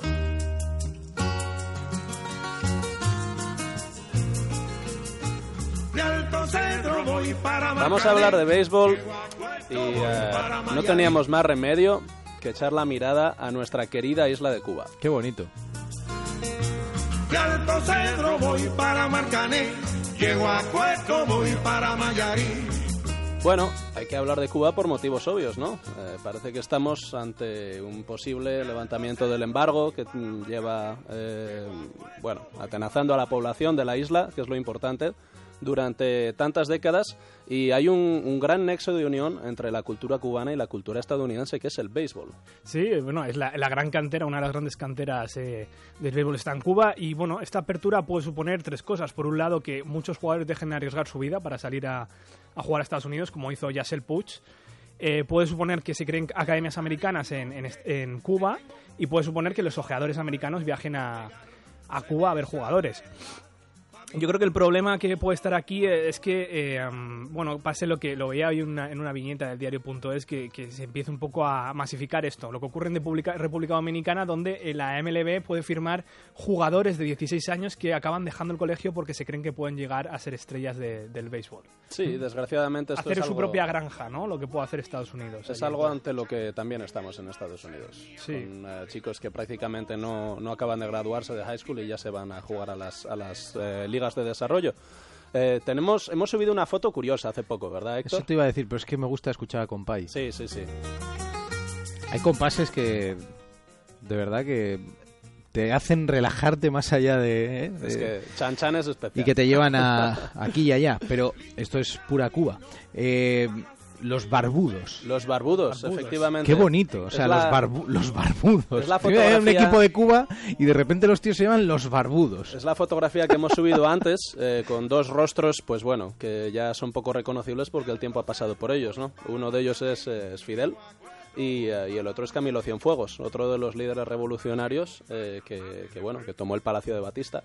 Y eh, después de la revolución, eh, como su gran pasión en realidad no era pegar tiros, sino, sino pegar batazos a una pelota, eh, los líderes revolucionarios para, mm, para jugar juntos al béisbol eh, formaron un pequeño equipo que se llamaba los Barbudos con los que bueno pues recaudaban fondos ¿no? para buenas causas y salía Fidel, Camilo y, y todos estos la, allí. foto, a- la foto es increíble. ¿En qué cuenta está? Eh, Eh, la he, la La subido yo, pero vamos, se ha retuiteado desde la Oye, de al primer Oye, ¿quieres toque. oír cómo suena una retransmisión cubana? Porque solemos poner ¿Sí? cómo es aquí en el béisbol en Estados Unidos, retransmisión americana, pero así suena un poco en Cuba. Juarismos a la ofensiva. Batazo largo al left field, atrás el left field, atrás, atrás. Mírala cómo se va. Mírala cómo se fue. Tiene otro rollo, ¿eh? Pon el otro, Peñalba. Hay otro que me, el siguiente me gusta más. A ver, a ver. Le da batazo por el jardín izquierdo, la va buscando atrás. ¡Abuela! Grande los cubanos. Pelota que va volando. Pelota que va volando. Pelota que va volando. Los barbudos. Qué bonito. Eh, hay anécdotas que de verdad merece la pena eh, disfrutar, ¿no? Mientras las cuentas, porque yo os, os veo y estabais disfrutando mientras, mientras lo estáis contando. Pero invitamos a la gente a que vea esa foto, ¿no? Sí. Esa foto de Camilo Cienfuegos y Fidel Castro con una, con una, eh, pues, eh, baseball shirt, Sí, eh, con con, su- la beisbolera. beisbolera de los barbudos. Barbudos, pone ahí, ¿eh? Barbudos, que de verdad me parece algo antológico. Hay de hecho, Héctor, una pequeña anécdota que, bueno, es apócrifa, ¿no? Está como poco demostrado, pero, pero hay quien señala que Fidel Castro hizo unos tryouts para los New York Yankees. Debió ser en la visita a la, en la, visita a la ONU aquella, ¿no? Sí, ¿no? Dijo, Obvia- déjame, déjame un ratito. Bueno, esto fue antes, ¿no? De, de ma- de marcharse allí a Sierra Madre a, a pegar tiros, pero, pero bueno, eh, hay, hay quien lo, quien lo da por cierto y eh, hay cromos de, de- de Fidel Castro, hay, hay un... eh, ¿Cómo se llama esto donde se cogen las estadísticas del béisbol? Bueno, hay una cuadrista... Estadísticas del béisbol. Esto es de, la, de la Universidad de La Habana, eh, donde uno de los pitchers es F. Castro. F. Castro. El hijo, el hijo también le salió bien. Lleva, controla parte del, del béisbol cubano. eh, lleva, es como una especie de directivo. Le vi hace poco en un, en un reportaje de la ESPN donde eh, fue la ESPN y contaba un poquito que, que, bueno que el embargo suponía falta de material y un poco que querían ellos también abrirse a Estados. Unidos. Vamos rematando, rematando perdón, el primer toque. que yo me quiero sentar en aquel tronco que veo y así no puedo llegar. En Onda Cero, al primer toque, con Héctor Fernández. El próximo 17 de enero, la Fundación A3 Media invita a todos los profesores a un encuentro motivador con nuevas claves para hacer más fácil su tarea en las aulas. Porque vosotros sois grandes profes, con la participación de Elsa Punset, María Alonso Puig, Ana Simón y otros profesionales. Si eres profesor, te esperamos en los cines Kinépolis de Madrid. Inscríbete en grandesprofes.org. Fundación A3 Media Santillana y Retiquer Protector Ocular, juntos por la educación. ¿Sientes que no disfrutas del sexo como antes? Toma Energisil Maca. Con Energisil disfrutarás y repetirás. Energisil Maca, tu energía vigorizante. Hola familia, os presento mi nuevo libro, En familia con Carlos Arguiñano. Las mejores recetas para disfrutar en casa junto a los tuyos. Más de 350 platos y los mejores trucos para dar a tu cocina mi toque personal. Mis mejores recetas para cocinar en casa. En familia con Carlos Arguiñano. Editorial Planeta. Somos Arturo y el Monaguillo, los de la parroquia. En nuestro nuevo libro hemos hecho algo que nadie se había atrevido a hacer. Hemos puesto a los padres a parir. Si te gustó, viva la madre que me parió. No te pierdas nuestro nuevo libro, Padre nuestro, que estás en el sofá. No te puedes perder el sexto libro de la parroquia, Padre Nuestro que estás en el sofá, de Arturo González Campos y El Monaguillo, editado por Martínez Roca y con la colaboración de Onda Cero. La peor paella que me he comido yo en el mundo. ¿Dónde fue? La de mi padre. Ah, qué asco. Lo siento, hombre. Qué ganas de llorar en esta tarde gris, en su repiquetear. La lluvia habla de ti, remordimiento de saber. Los españoles también pueden cantar tango. Ese es el Oh. Cigala cantando un tango dedicado a San Lorenzo, lo ha pedido Mario Campos. Nunca te veré. ¿Se han contado los oyentes, Lorena? ¿Cómo? ¿Qué se han contado los oyentes? Hola, hola, ¿qué tal? Hola. Íñigo... Íñigo Piñeiro, el otro triple sobre Ginóbili al que se refería Correcto, Ángel fue de. Nick Young, jugador de los Lakers. Sí, señor, Nick Young. Segurola Está- nos dice está- Joaquín García. Están muy atentos los oyentes. Un abrazo para Pereiro, ¿eh? Está pasando unos momentos muy complicados. Dice que, que los Lakers no tienen, ni siquiera tienen algo para poder traspasar un jugador para tener a Rondo. Y le queda un par de años. Joaquín García dice, Segurola, el del torneo de Hospitalet que jugó con Rondo es Josh Smith. Josh Smith, correcto, el de Atlanta que está jugando en Detroit. Correcto, es verdad, es verdad. Y uno que se llama Viva Yo en Twitter, Viva yo. Dice, los clubes europeos son superiores, pero en el último mundial tres de cuatro selecciones eran Américas en semifinales. Te digo una cosa, Collado. Esa portada de marca no va a ayudar mucho a Lucas Silva. Ya te lo voy adelantando. Sueño con el Madrid. Estoy listo para jugar allí, ya sea ahora o en junio. Entrevista en el diario Marca. Buenas noches. Por más que al jugador le han recomendado... Buenas noches, o Buenas buenos días, porque ya no sé ni qué decirte. Llevo, todo el día ¿Qué contigo, tal, de verdad. Collado? Esto es que, por más que le han dicho al jugador que mejor haberse tapado, parece que las ansias que tiene de fichar por el Madrid al final le van a acabar... eh, eh, no sé, bueno. Óscar Conde, muy buenas. ¿Qué tal? Muy buenas. Vamos allá con lo que no hemos contado. Pues mira, por ejemplo, que mañana empieza la decimosexta jornada de Liga con el partido que enfrenta a Celta de Vigo y Almería en Balaídos a las 9 menos cuarto. Bericho ha convocado 19 futbolistas porque Nolito es duda por un edema muscular. En el Almería, debut de Juan Ignacio Martínez en Liga después de estrenarse en Copa con bajas lesionados Soriano y Rubén, el portero que ha sufrido hoy una luxación en el codo derecho, derecho va a estar de baja entre 6 y 8 semanas. En baloncesto, décima jornada de la Euroliga, el Real Madrid pasa primero de grupo, eh, se ha impuesto hoy al EFES turco 90-70, Unicaja ha caído en Israel ante Maccabi 81-73, aunque ya estaban clasificados los andaluces y el Valencia ya eliminado se marcha de la Euroliga ganando 103-65 al Claipeda lituano. Además, en Estudiantes Movistar, gran fichaje, se ha hecho con los servicios del escolta italiano Pietro Aradori, que llega del Galatasaray. Jugadorazo, Tremendo, Muy bueno para el estudiante, buenísimo. El italiano. Además, hoy también Juan Francisco García ha abandonado la presidencia del club colegial después de una junta de accionistas en la que Fernando Galindo así ha convertido en el nuevo presidente. Y en el menú NBA para esta madrugada, en unos minutitos, en puntito de arrancar ya ese eh, duelo español entre los Bulls de Pau Gasol y Nikola Mirotic y los New York Knicks de Calderón. Más tarde, a las cuatro y media, los Thunder de Ibaka visitan a Golden State. Ahí estamos. Aránguez, lee. Leo, Leo, pues déjame decir una cosita antes, ¿eh? Decir una Tenía que antes. hacerlo. No me gusta ser pelota, además Discúlpame. me gusta ser borde. Sí, sí, sí. Pero hoy tengo que decirlo, es que me gusta mucho la sección de Ha sido impresionante. Mucho. Me ha A mí encantado. también. Me Nos ha ha quedado encantado. muy bonito. Por Eh. cierto, como esto ha quedado muy bonito, eh, ya os invito a los programas que la semana que viene con Oscar Conde y con Raúl Granado, especiales de Navidad, que van a estar guapos, guapos, porque se han currado unas cosas muy chulas.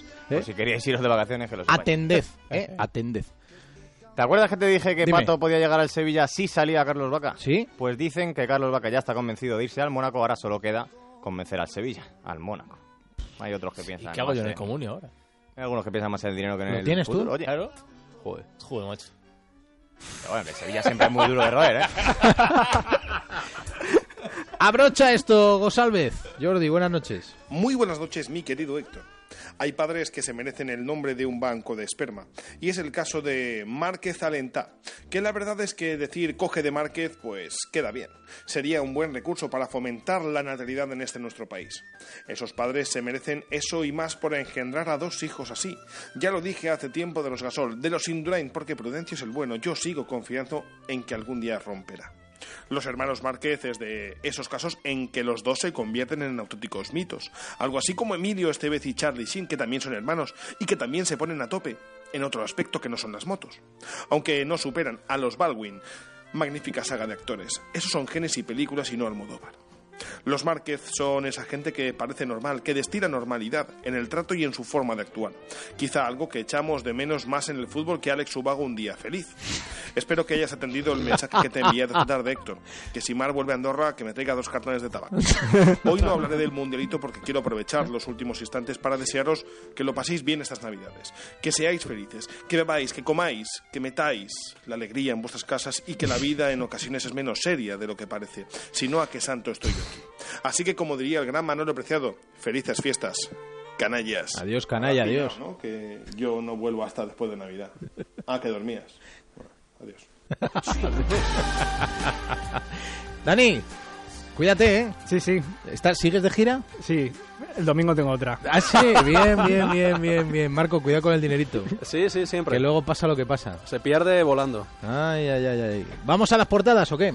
Vamos, la del marca ya te la he contado, la del diario AS dice Pasión Blanca en Marrakech. Más de 2.500 aficionados marroquíes acudieron a un acto publicitario. Acudieron al reclamo de Crossbale, Benzema e Iyarramendi. En el diario Sport dicen Operación Brasil. El Barça controla a los nuevos Neymar, que dicen son Gabigol Barbosa y Malcolm Silva. Lorena me pone la carita, yo creo que los conoce a los dos. Y en Mundo Deportivo, falta gol fuera. La clave del Barça de Luis Enrique. El Barça ha marcado el 40% de sus goles como visitante cuando ha sido campeón y ahora solo lleva el 33%. Señores, ha sido un placer. Mañana el primer toque con Oscar Conde. Fin de semana para Radio Estadio. Adiós. Gracias.